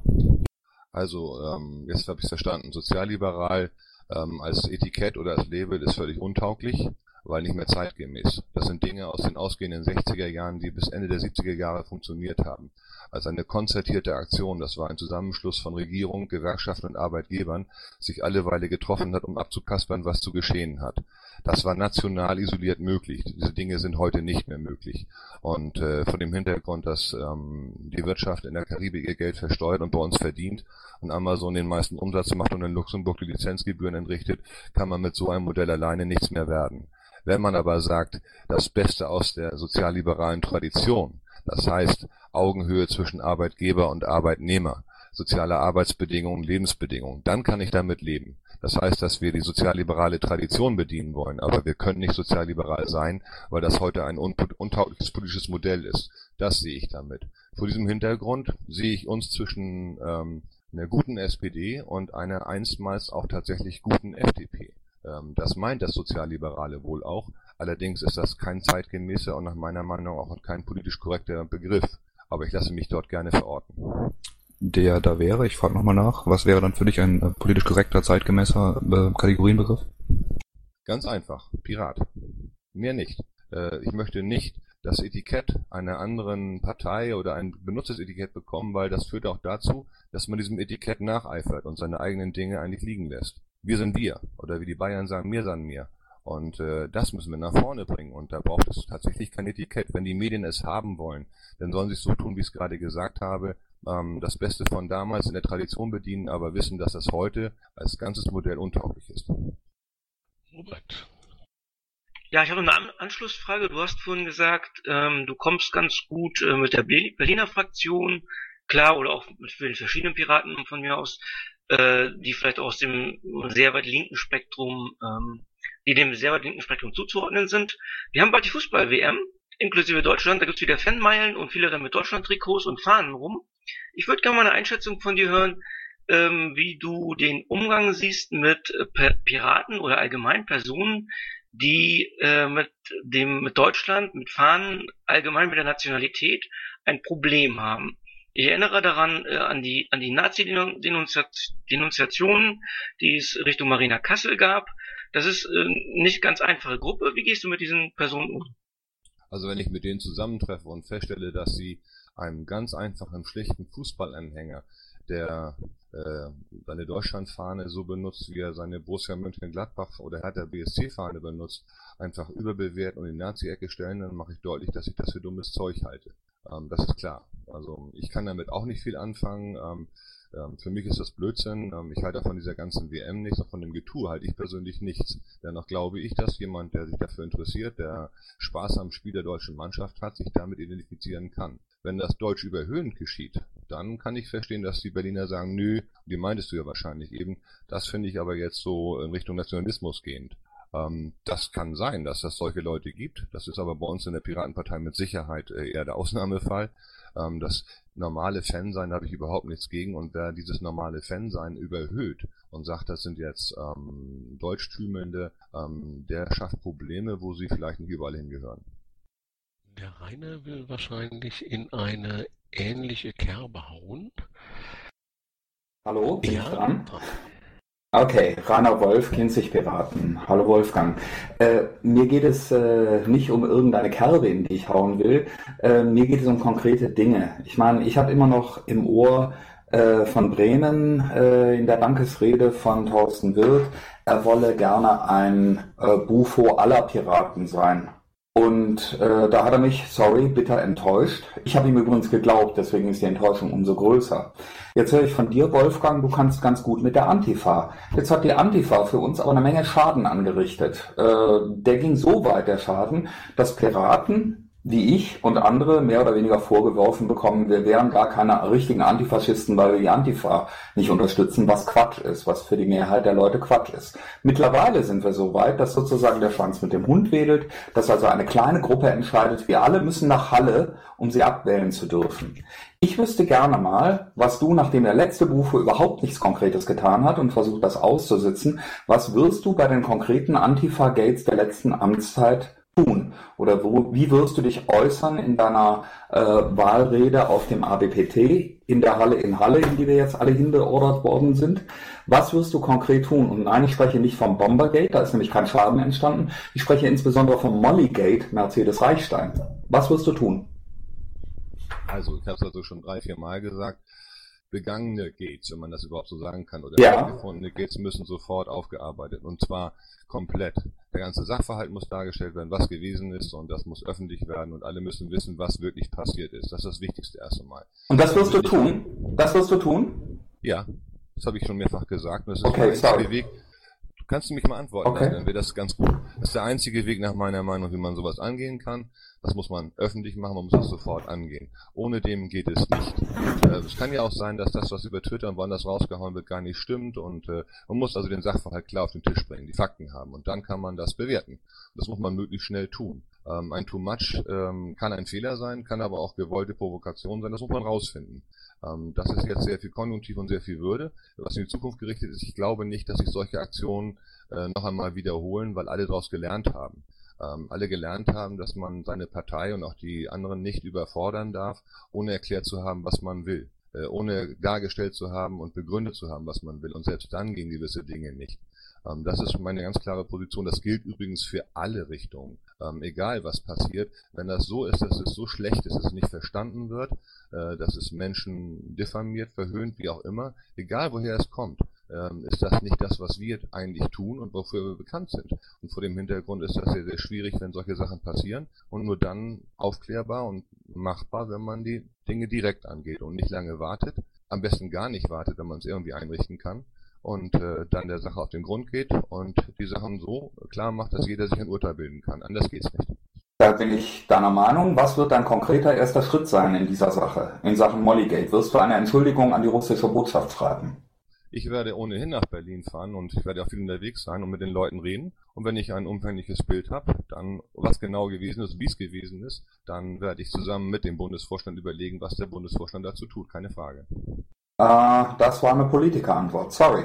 Die, die Fakten liegen auf dem Tisch. Natürlich, mir ist völlig klar, dass du nochmal Mercedes Reichstein interviewen musst. Das sehe ich alles ein. Aber die Fakten liegen bereits auf dem Tisch. Wegschauen äh, ist jetzt eine Möglichkeit und du hast das jetzt mehr oder weniger schon angedeutet, dass du nach Berlin fahren willst und mit den Tätern reden wirst. Mich äh, interessiert, was du äh, in Richtung der Opfer tun wirst. Gut, die jetzt insofern nicht stattgefunden haben, weil die Frau ja festgenommen wurde. Aber was wirst du tun, um unsere Piratenehre reinzuwaschen? Ganz konkret. Mich interessiert jetzt nicht mehr, wir wissen alles. Wir wissen jetzt alles, was Rainer. Da kommen keine Überraschungen mehr. Rainer, darf ich dich kurz darauf hinweisen, dass eine solche Entschuldigung bereits geschickt wurde? Naja. naja. Nein, was ich zum Beispiel nicht weiß, ist, wie, wie, wie ist die Entschuldigung da angenommen worden? Was ist da genau passiert? Ich, ich kenne das nur aus der Ferne und äh, das reicht mir nicht. Und äh, sowas geht nicht und äh, das muss auch dementsprechend klargestellt werden und auch unmissverständlich klargestellt werden. Ich Ja, habe nicht ja. Hey. Ich Ja. habe nicht politisch geantwortet, sondern ich antworte so, wie ich es für richtig halte und ich als Bundesvorsitzender kann ohne und würde auch nie etwas alleine tun, ohne mit meinem Vorstand das abzusprechen. Das geht gar nicht. Das ist für mich ein No-Go und ohne dass überhaupt jemand mitbekommt, wie der Prozess zustande gekommen ist. Das ist also für mich auch wichtig, dass zugehört werden kann, wie der Bundesvorstand seine Entscheidung dazu trifft. Und äh, wie er dann handelt, dass das auch diskutiert wird und dass das im Bundesvorstand auch abgestimmt wird, mehrheitlich. Ähm, ein, ein, ein Bufo alleine, gottgleich, äh, ist etwas, da würde ich aus der Partei austreten, um es mal klar zu machen. Wonach ich nicht gefragt habe. Okay, ich glaube aber, dass diese Frage jetzt äh, befriedigend diskutiert wurde und jeder sich da Sie ist machen ja, kann. einverstanden, einverstanden, sie ist befriedigend nicht beantwortet worden. Dankeschön. Danke. Du siehst, Wolfgang, wir haben einiges vor uns. Ähm, ich glaube, der Christoph, war der schon? Äh, hat er schon gefragt? Äh, ja, ich habe aber noch mal zu einem etwas anderen Thema. Von daher, wenn noch jemand eine Frage dazu hat, würde ich zurückstecken. Äh, ja. Dann mach mal. Äh, und zwar die, das Entschuldigungsschreiben für die russische Botschaft, soweit die kommissarische Vertretung in ihrer letzten öffentlichen Sitzung äh, mitgeteilt hat, äh, Thorsten Wirth, ging die schon raus und damals hatte ich nachgefragt, wann wir denn die zu lesen bekommen. Also ähm, bisher weiß ich nichts, habe öfters nachgefragt und andere gefragt, ob die schon was haben. Ich weiß da nichts. Weißt du da mehr oder liegt das jetzt immer noch äh, offen? Natürlich weiß ich genauso wenig wie du. Ähm, ich weiß auch, dass es äh, dieses Schreiben geben soll. Ob es abgeschickt wurde, ob das da, das meinte ich ja eben, als ich äh, geantwortet habe. Ich musste erstmal gucken, was wirklich da passiert ist, äh, mir das Bild machen. Ähm, das wissen wir alle nicht. Ähm, ich gehe davon aus, dass das äh, so gemacht wurde, wie angekündigt. Es gibt keinen Grund daran zu zweifeln. Aber ähm, tatsächlich ist es nicht transparent geschehen und das ist nicht gut. So, ich bitte jetzt alle Fragenden äh, zu, bei ihrer Frage zu überdenken, ob das eine äh, neue Information über den befragten Wolfgang hier liefert, äh, wenn ihr eine Frage nochmal stellt. Christoph. Ja, also ich als süddeutscher Pirat krieg von deiner äh, Arbeit ja recht wenig mit. Äh, womit du mir in den vergangenen Jahren aufgefallen bist, war immer wieder der Slogan Piraten gegen Rechtsextremismus. Äh, da gab's mal T-Shirts dazu, da gab's mal einen Flyer dazu, ich glaube sogar auch eine Homepage. Äh, jetzt würde mich interessieren, äh, was verbirgt sich dahinter? Gibt's die Arbeit noch? Ähm, kannst du dazu vielleicht mal ein paar Worte sagen? Ja, ähm, die T-Shirts gab es einmalig ähm, Frühjahr 2010, auch als Reaktion auf das, was damals wegen Bodo-Thyssen geschehen ist. Ähm, die Piraten gegen rechts waren mehrere Piraten, die gesagt haben, so geht das nicht, wie damit umgegangen wurde. Die haben sich zusammengeschlossen, haben auch eine Weile was getan, sind zurzeit quasi zum Berlin gekommen, äh, machen auch gar nichts mehr. Und äh, wenn du in Bayern nicht mehr mitbekommen hast von mir als diesen Flyer, das T-Shirt und das andere, dann tut mir das leid. Ähm, hier im Lande ist das ein bisschen anders. Und ich habe auch ganz viele andere Dinge gemacht. Und ich bin bei Scott nicht nur ein Anti-Nazi-Pirat, sondern ich mache viele andere Dinge und äh, beschäftige mich auch mit anderen Dingen. Ähm, dass das so hängen geblieben ist, ähm, liegt wohl auch an der Zeit damals. Ja, das war jetzt auch kein Vorwurf, sondern eher positiv gemeint, weil das habe ich mitgekriegt, äh, das ist bei mir hängen geblieben äh, und deshalb hätte mich das auch interessiert, äh, was, äh, was, was sich da noch tut, ob sich da noch was tut, ob, äh, ob das eine einmalige Aktion war oder so. Nein, wir machen also regelmäßig noch was. Angelika, Bär und ich äh, sind schwerpunktmäßig dabei, auch, aber auch die Fraktion ist oft genug dabei wenn wir auf die Straße gehen gegen Nazis. Ähm, letzte Mal war ich bei, da war noch Holger Apfel hier in Kiel tätig im Wahlkampf. Da waren wir da und haben dementsprechend Lärm gemacht, äh, aber eben im Kreis der Gegendemonstranten. Ähm, wir haben die Aktion gemacht äh, mit den Plakaten, die wir, die ich eben schon mal ansprach, als wir den Nazis ihren Weg verschönert haben. Oder ich habe mit Angelika letztes Jahr ähm, das Plakat äh, Geld für Oma statt für Sinti und Roma äh, abgenommen, mich selber strafangezeigt und es der Polizei übergeben und äh, solche Dinge mache ich gelegentlich immer noch, aber ähm, das ist nicht, nicht der Schwerpunkt und war auch nicht der ganze Schwerpunkt meiner Tätigkeit, aber es gehört tatsächlich dazu. Genau, ich finde es jetzt mal schön, äh, die Fragen aus dem Pad aufzunehmen, die ein bisschen andere politische Schwerpunkte äh, beleuchten. Wenn du, Wolf, da nichts dagegen hättest, würde ich das gern erstmal tun. Oh, das war vorauseilender Gehorsam. Äh, da steht nämlich so zum Beispiel, was hältst du vom Recht auf Vergessen? Und ich gehe davon aus, dass sich das auf ein aktuelles Urteil des Europäischen Gerichtshofs bezieht. Natürlich muss es das Recht auf Vergessen geben, keine Frage. Für mich äh, steht für mich außer Frage. Und das ist der erste Schritt in die richtige Richtung. Es hat ja damit zu tun, dass wir selber bestimmen, was und wie wir öffentlich leben. Und äh, diese Selbstbestimmtheit ist uns genommen worden. Und das ist der erste Schritt in die Richtung, dass wir sie wiederbekommen können. Wie sieht deine Lösung äh, für die Entschädigung von Urhebern für die völlige Legalisierung privaten Filesharings aus? Alter Schwede, ihr verlangt hier totale Lösungsansätze. Ihr wollt doch nur einen Bundesvorsitzenden, kein Messias wählen. Ähm, also, ähm, da gibt es verschiedene denkbare Modelle von den Urheberrechtspiraten. Ähm, viele Dinge laufen aus. Ich habe tatsächlich keinen Plan, wie man das finanziell entschädigen sollte. Ähm, ich habe mal sowas wie eine Kulturflatrate gut gefunden, bin aber auch ein bisschen von abgerückt. Kann mir aber vorstellen, dass ein Modell, das in die Richtung geht, aber gerechter ist, eine Lösung sein kann. Aber aus dem Handgelenk eine Lösung dafür habe ich nicht. Nein. Was hältst du vom Weltraumaufzug? Nochmal bitte. Was hältst du vom Weltraumaufzug? als Idee spektakulär, ähm, aber auch wie viele andere Dinge bei uns, hätte vielleicht ein bisschen mehr erklärendes Beiwerk genützt, dann wäre es nicht als spinnerte Idee aufgenommen worden, sondern als tatsächlich ähm, brauchbarer Vorschlag, äh, mal anders über die Dinge nachzudenken. Ähm, das ist oft bei uns so, dass Dinge dann in der Öffentlichkeit nur isoliert genommen werden, Zombie-Apokalypse oder andere Dinge, weil begleitend nicht genug erklärt wird. Das Spektakuläre nehmen die Medien, die Begründung nehmen sie nicht. Und ähm, das ist vielleicht hier nicht ganz richtig gemacht worden, aber ich fand die Idee geil. Und hier haben wir noch eine sehr interessante, weil auf dich persönlich zugeschnittene Frage. Du hast gesagt, du warst äh, engagiert in der Gewerkschaft der Polizei und der äh, Schreiber dieser Frage spricht mir aus dem Herzen, wenn er sagt, äh, früher war das mal dein Freund und Helfer und ich habe das als Kind irgendwie, das war der Schutzmann. Äh, in der letzten Zeit hat dieses Image äh, erheblich gelitten und äh, die Frage hier, wie schätzt du das Thema Kennzeichnungspflicht von Polizisten ein, äh, auch und gerade aus der Innensicht? Und wie stehst du zu Situationen wie der bei Blockupy Frankfurt im letzten Jahr, wo ja äh, aufs Übelste eingekesselt wurde und äh, da auch Leute zu Schaden gekommen sind und ich glaube, da wurde auch irgendwie die Sannis wurden nicht beigelassen oder so. Also, ähm, ich bin mit meiner Gewerkschaft über Kreuz an zwei Stellen. Das eine ist die Kennzeichnungspflicht, die ich vehement für richtig halte, allerdings mit einer anderen Begründung. Wenn du einen Steuerbescheid bekommst, dann kannst du gegen den Widerspruch gehen und du siehst auf dem Steuerbescheid oben rechts, wer ihn verfasst hat. Wenn die Polizei in einer Demonstrationslage den Knüppel zieht und eine Demonstration gewaltsam auflösen muss oder auflöst auf Anweisung hin, dann ist das, was dir da passiert, alles anonym. Du kannst nicht feststellen, wer das war. Du kannst nie nachvollziehen, welche Einheit, äh, welcher Truppführer, wer da zuständig war, wer, und darum geht es ja, diesen Verwaltungsakt mit körperlicher Gewalt durchgesetzt hat. Diese Intransparenz ist unerträglich und das teilt auch das ähm, Gericht in, und die Staatsanwaltschaft in, in München, die auch klar sagen, dass es so nicht geht. Vor dem Hintergrund, dass also das staatliche Handeln dadurch transparent wird, ist es unerlässlich, die Kennzeichnungspflicht einzuführen. Ich bin nicht für die Kennzeichnungspflicht aus grundsätzlichem Misstrauen gegenüber den Polizeibeamten gegenüber, nur weil es ein paar unter ihnen gibt, die sich tatsächlich wie Schweine benehmen. Das gibt es, das weiß die Polizei selbst auch.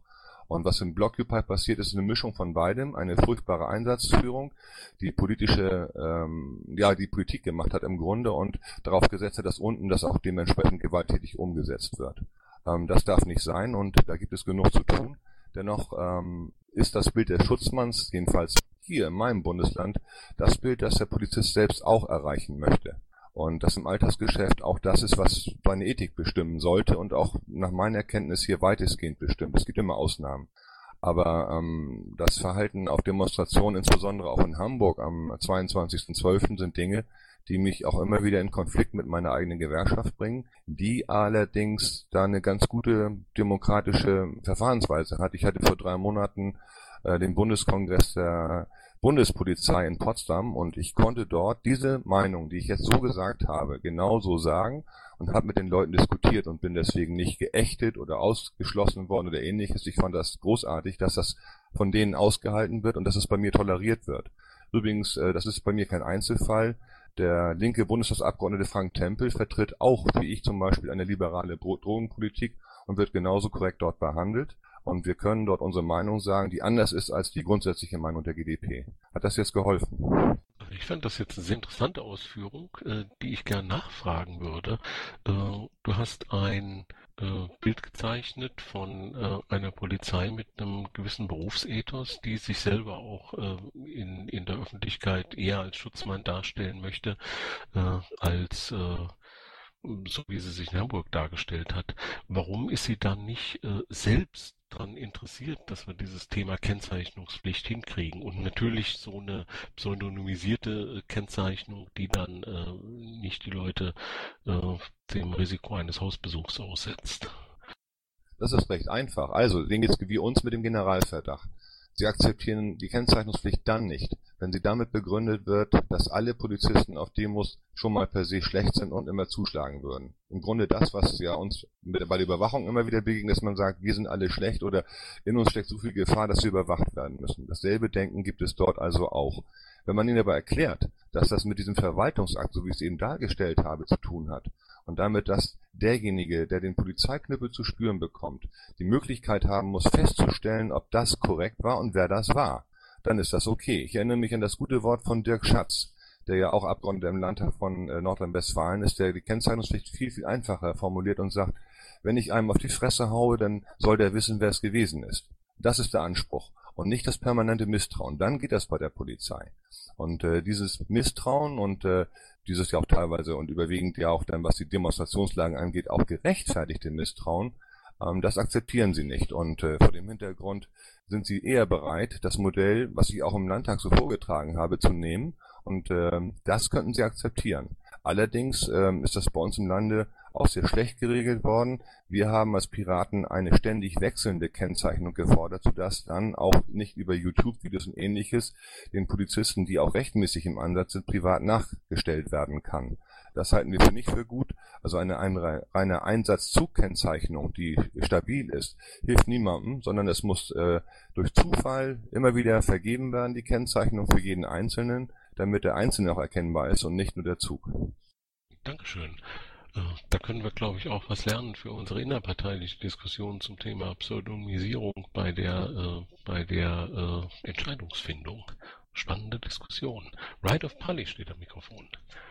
Ja, ich wollte nur sagen, ähm, den Vergleich, den du eben gezogen hast zwischen der äh, Aufzeichnung von Daten der Bürger, also der allgemeinen Überwachung durch den Staat, und der Kennzeichnung von Personen, die, denen es erlaubt ist, physische Gewalt auszuüben.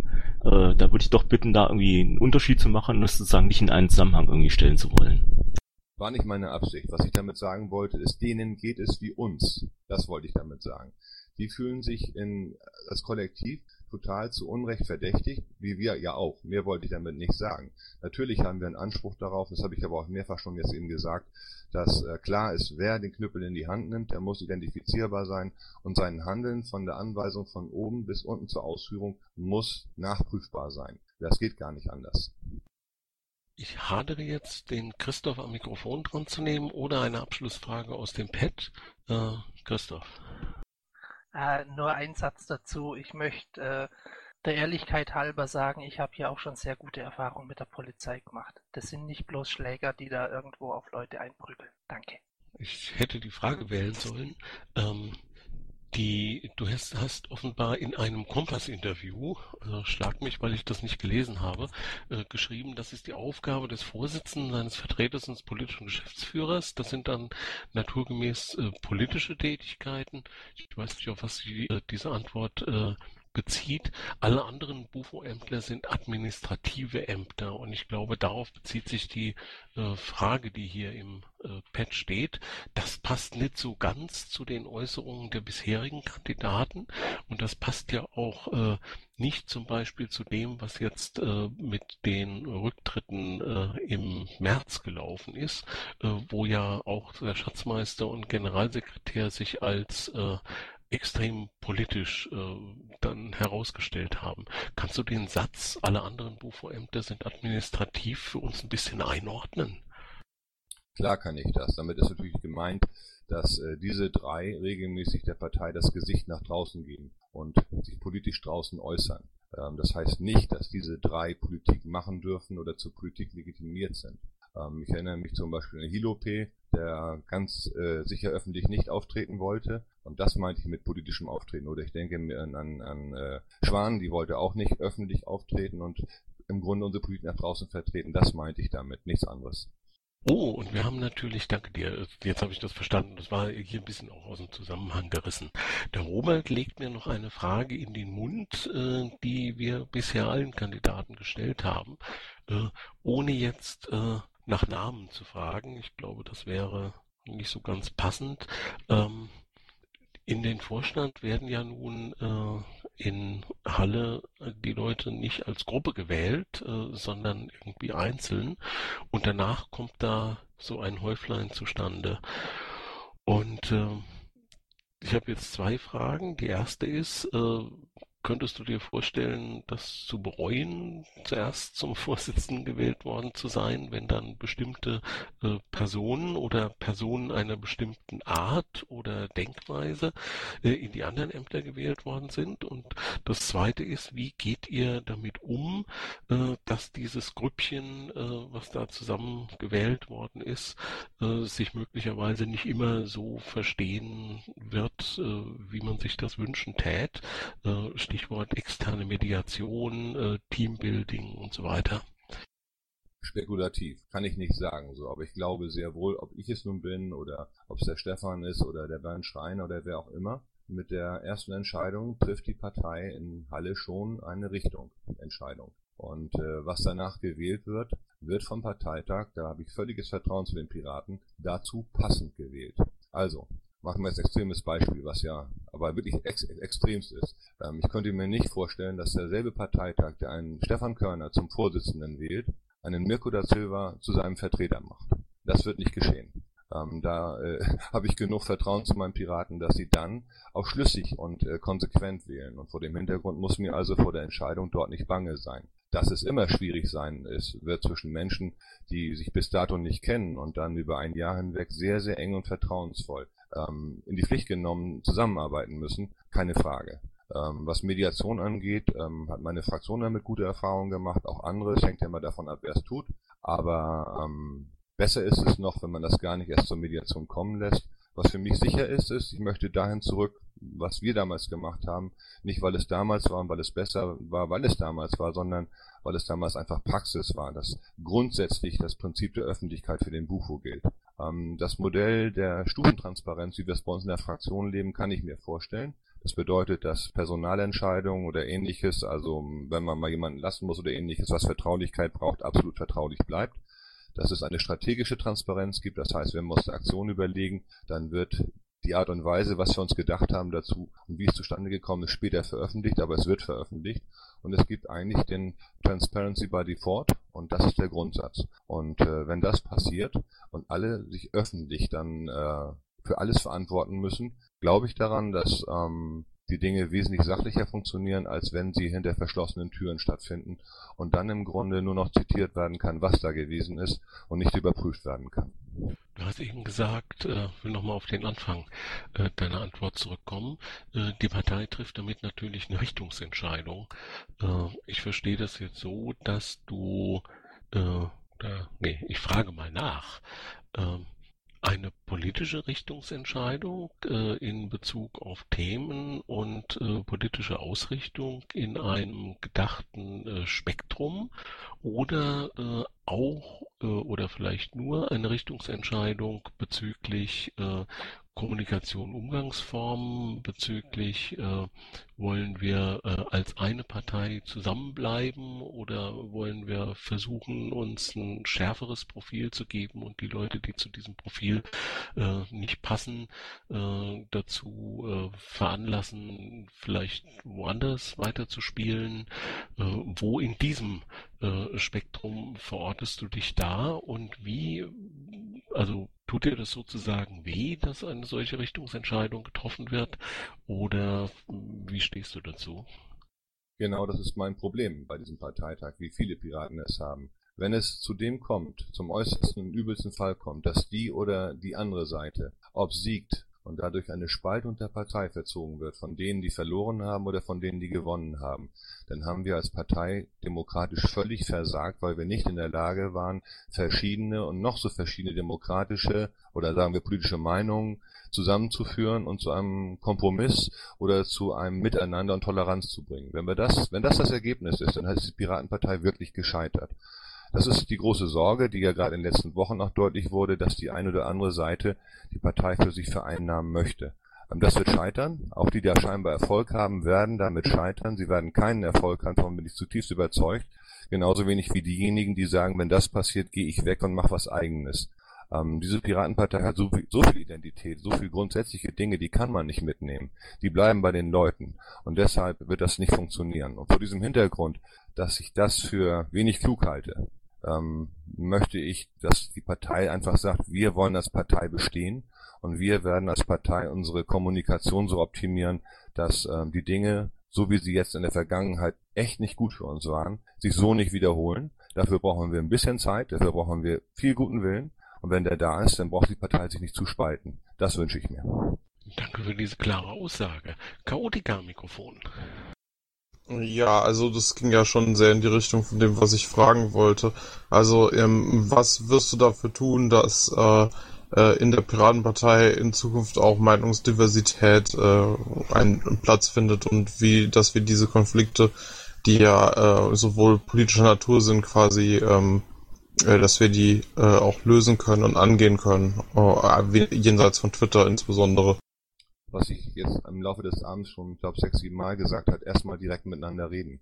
Und das nächste ist, eine wesentliche Voraussetzung unserer Partei war mal Toleranz. Äh, wir sind tolerant gegenüber ähm, Lebensentwürfen, die außerhalb der sogenannten Norm liegen. Wir sind tolerant gegen viele Dinge. Aber wir sind nicht gegen toler tolerant äh, für die Meinungsfreiheit und Vielfalt in der eigenen Partei. Ist dann der Fall, wenn derjenige, der eine gewisse politische Richtung verfolgt, sie mit Übermaß verfolgt und äh, sie präjudizierend vor Parteitagsbeschlüssen bringt, egal aus welcher Richtung, dann überfordert er die Partei und löst das aus, was jetzt gerade geschehen ist und umgekehrt. Ähm, so geht's nicht. Toleranz heißt, dass wir Rücksicht nehmen, dass wir auch Disziplin in der Partei zeigen gegenüber den demokratischen Beschlüssen. Auch das ist wichtig, zu begreifen, dass wir nicht ein Haufen von Arbeitsgruppen sind, die mal die eine mal die andere overruled, sondern wir sind eine Partei, die letztlich ja auch ein gemeinsames politisches Ziel verfolgt. Und äh, das müssen wir tun. Und wer das, wer das nicht mit bereit ist zu gehen, der ist dann irgendwo auch falsch in einer Partei. Aber wir waren mal anders und wir haben auch das Zeug dazu, anders zu sein, tolerant zu sein. Wir nehmen äh, die, die äh, verrücktesten Piraten, das meine ich jetzt positiv, nehmen wir ernst und haben Spaß mit ihnen. Und äh, wir hören auf sie. Aber wenn es nur darum geht, ob ein BGE gut ist oder ob, äh, ob man mal auf die, sich auf die Straße zu den Nazis setzt oder ob man mal sagt, meine, meinetwegen auch die Marktwirtschaft ist toll, dann entzündet das gleich ein Klima, das nur noch Feuer und Asche übrig lässt. Und das muss bei uns komplett anders werden. Und wer das nicht begreift und diese Toleranz nicht leben kann, ist nach meiner Meinung auch kein politisch denkender Mensch. Der verfolgt nur sein eigenes Ziel dogmatisch. Und das Politik heißt auch immer, auf den anderen hören, einen demokratischen Prozess abwarten und dann, auch wenn das nicht schön ist, damit leben müssen. Wenn jetzt nicht noch ganz äh, starker Bedarf nach weiteren Fragen am Saalmikrofon besteht, würde ich mit Rücksicht auf die fortgeschrittene Zeit äh, dieses, äh, diese Ausführung von Wolfgang gerne als Schlusswort werten. Aber Kevin hat noch was ganz Wichtiges. Ja, vielen Dank. Also danke an Wolfgang, dass du am 22. in Hamburg sein möchtest, äh, wo das äh, Live-Grillen stattfinden wird. Ähm, ich habe zur Kenntnis genommen, dass die Anreise für dich knapp wird. Wir können von der Orga, da gehöre ich ja dazu, äh, das so äh, regeln, dass eine gewisse Verspätung im gewissen Rahmen äh, moderat, durch die Moderation aufgefangen werden kann. Vielen Dank dafür. Ähm, ich melde mich, wenn ich, wenn ich später komme, aber ich denke, dass ich es gebacken kriege. Damit Cool. Damit hat der Kevin auch gleichzeitig eine Bitte von mir äh, erfüllt von gestern. Äh, am 22., also eine Woche vor dem Parteitag, äh, wird in Hamburg noch einmal ein drittes äh, Real Life äh, äh, Grillen für die Kandidaten und Kandidatinnen stattfinden. Und äh, ich möchte diese Gelegenheit hier nutzen, dafür ein bisschen Werbung zu machen. Ähm, da gibt's auch einen Hashtag dafür oder sowas, das erzähle ich dann morgen. Einfach nur mal äh, diesen Termin für alle, die in Schlachtdistanz zu Hamburg sind, äh, mal vormerken. 22.06. nochmal Real-Life-Veranstaltung, ganz viele Kandidaten zum Anfassen, direkt zum Befragen, noch äh, direkter dann äh, als hier im Mumble. Ähm, ich werde das jetzt jeden Tag hier irgendwie sagen, äh, so dass äh, die Wahrscheinlichkeit gut ist, dass über den Podcast das noch ein paar mehr Leute als jetzt die übrigens hervorragend 122 Leute im Zuhörerraum äh, erreicht. Wolfgang, du hast trotzdem noch mal gerne ein letztes Wort, wenn du das möchtest. Hat Spaß gemacht, ähm, war spannend und ähm, ist eine sehr, sehr gute Geschichte, dieses Grillen. Ähm, ich werde mir das nächste Grillen auch mal geben und mal passiv zuhören. Das nächste Grillen, ein wichtiger Punkt, ist morgen um 20.30 Uhr und zwar ist da eigentlich der Carsten Sawosch. Nein, der hat auch zugesagt, also ist der Carsten Sawosch da. Und am Mittwoch habe ich noch keine Zusage. Am Donnerstag haben wir dann den Martin Klim und die Laura Dornheim. Am Freitag den Michael Ebner. Und dann ist diese Woche mal rum. Dann kommt das Wochenende und dann geht's weiter mit Bastian Krone und Philipp Schnabel und mit Franziska Jentsch. Jetzt bedanke ich mich beim Wolfgang dafür, dass er hier über zwei Stunden, naja, bei tollen 24 Grad in Schleswig-Holstein ausgehalten hat. Bei fast 120 Zuhörern ganz, ganz toll, immer mehr. Äh, und bei den Damen und Herren da draußen an den Geräten. Und die Aufnahme kann dann bitte gestoppt werden.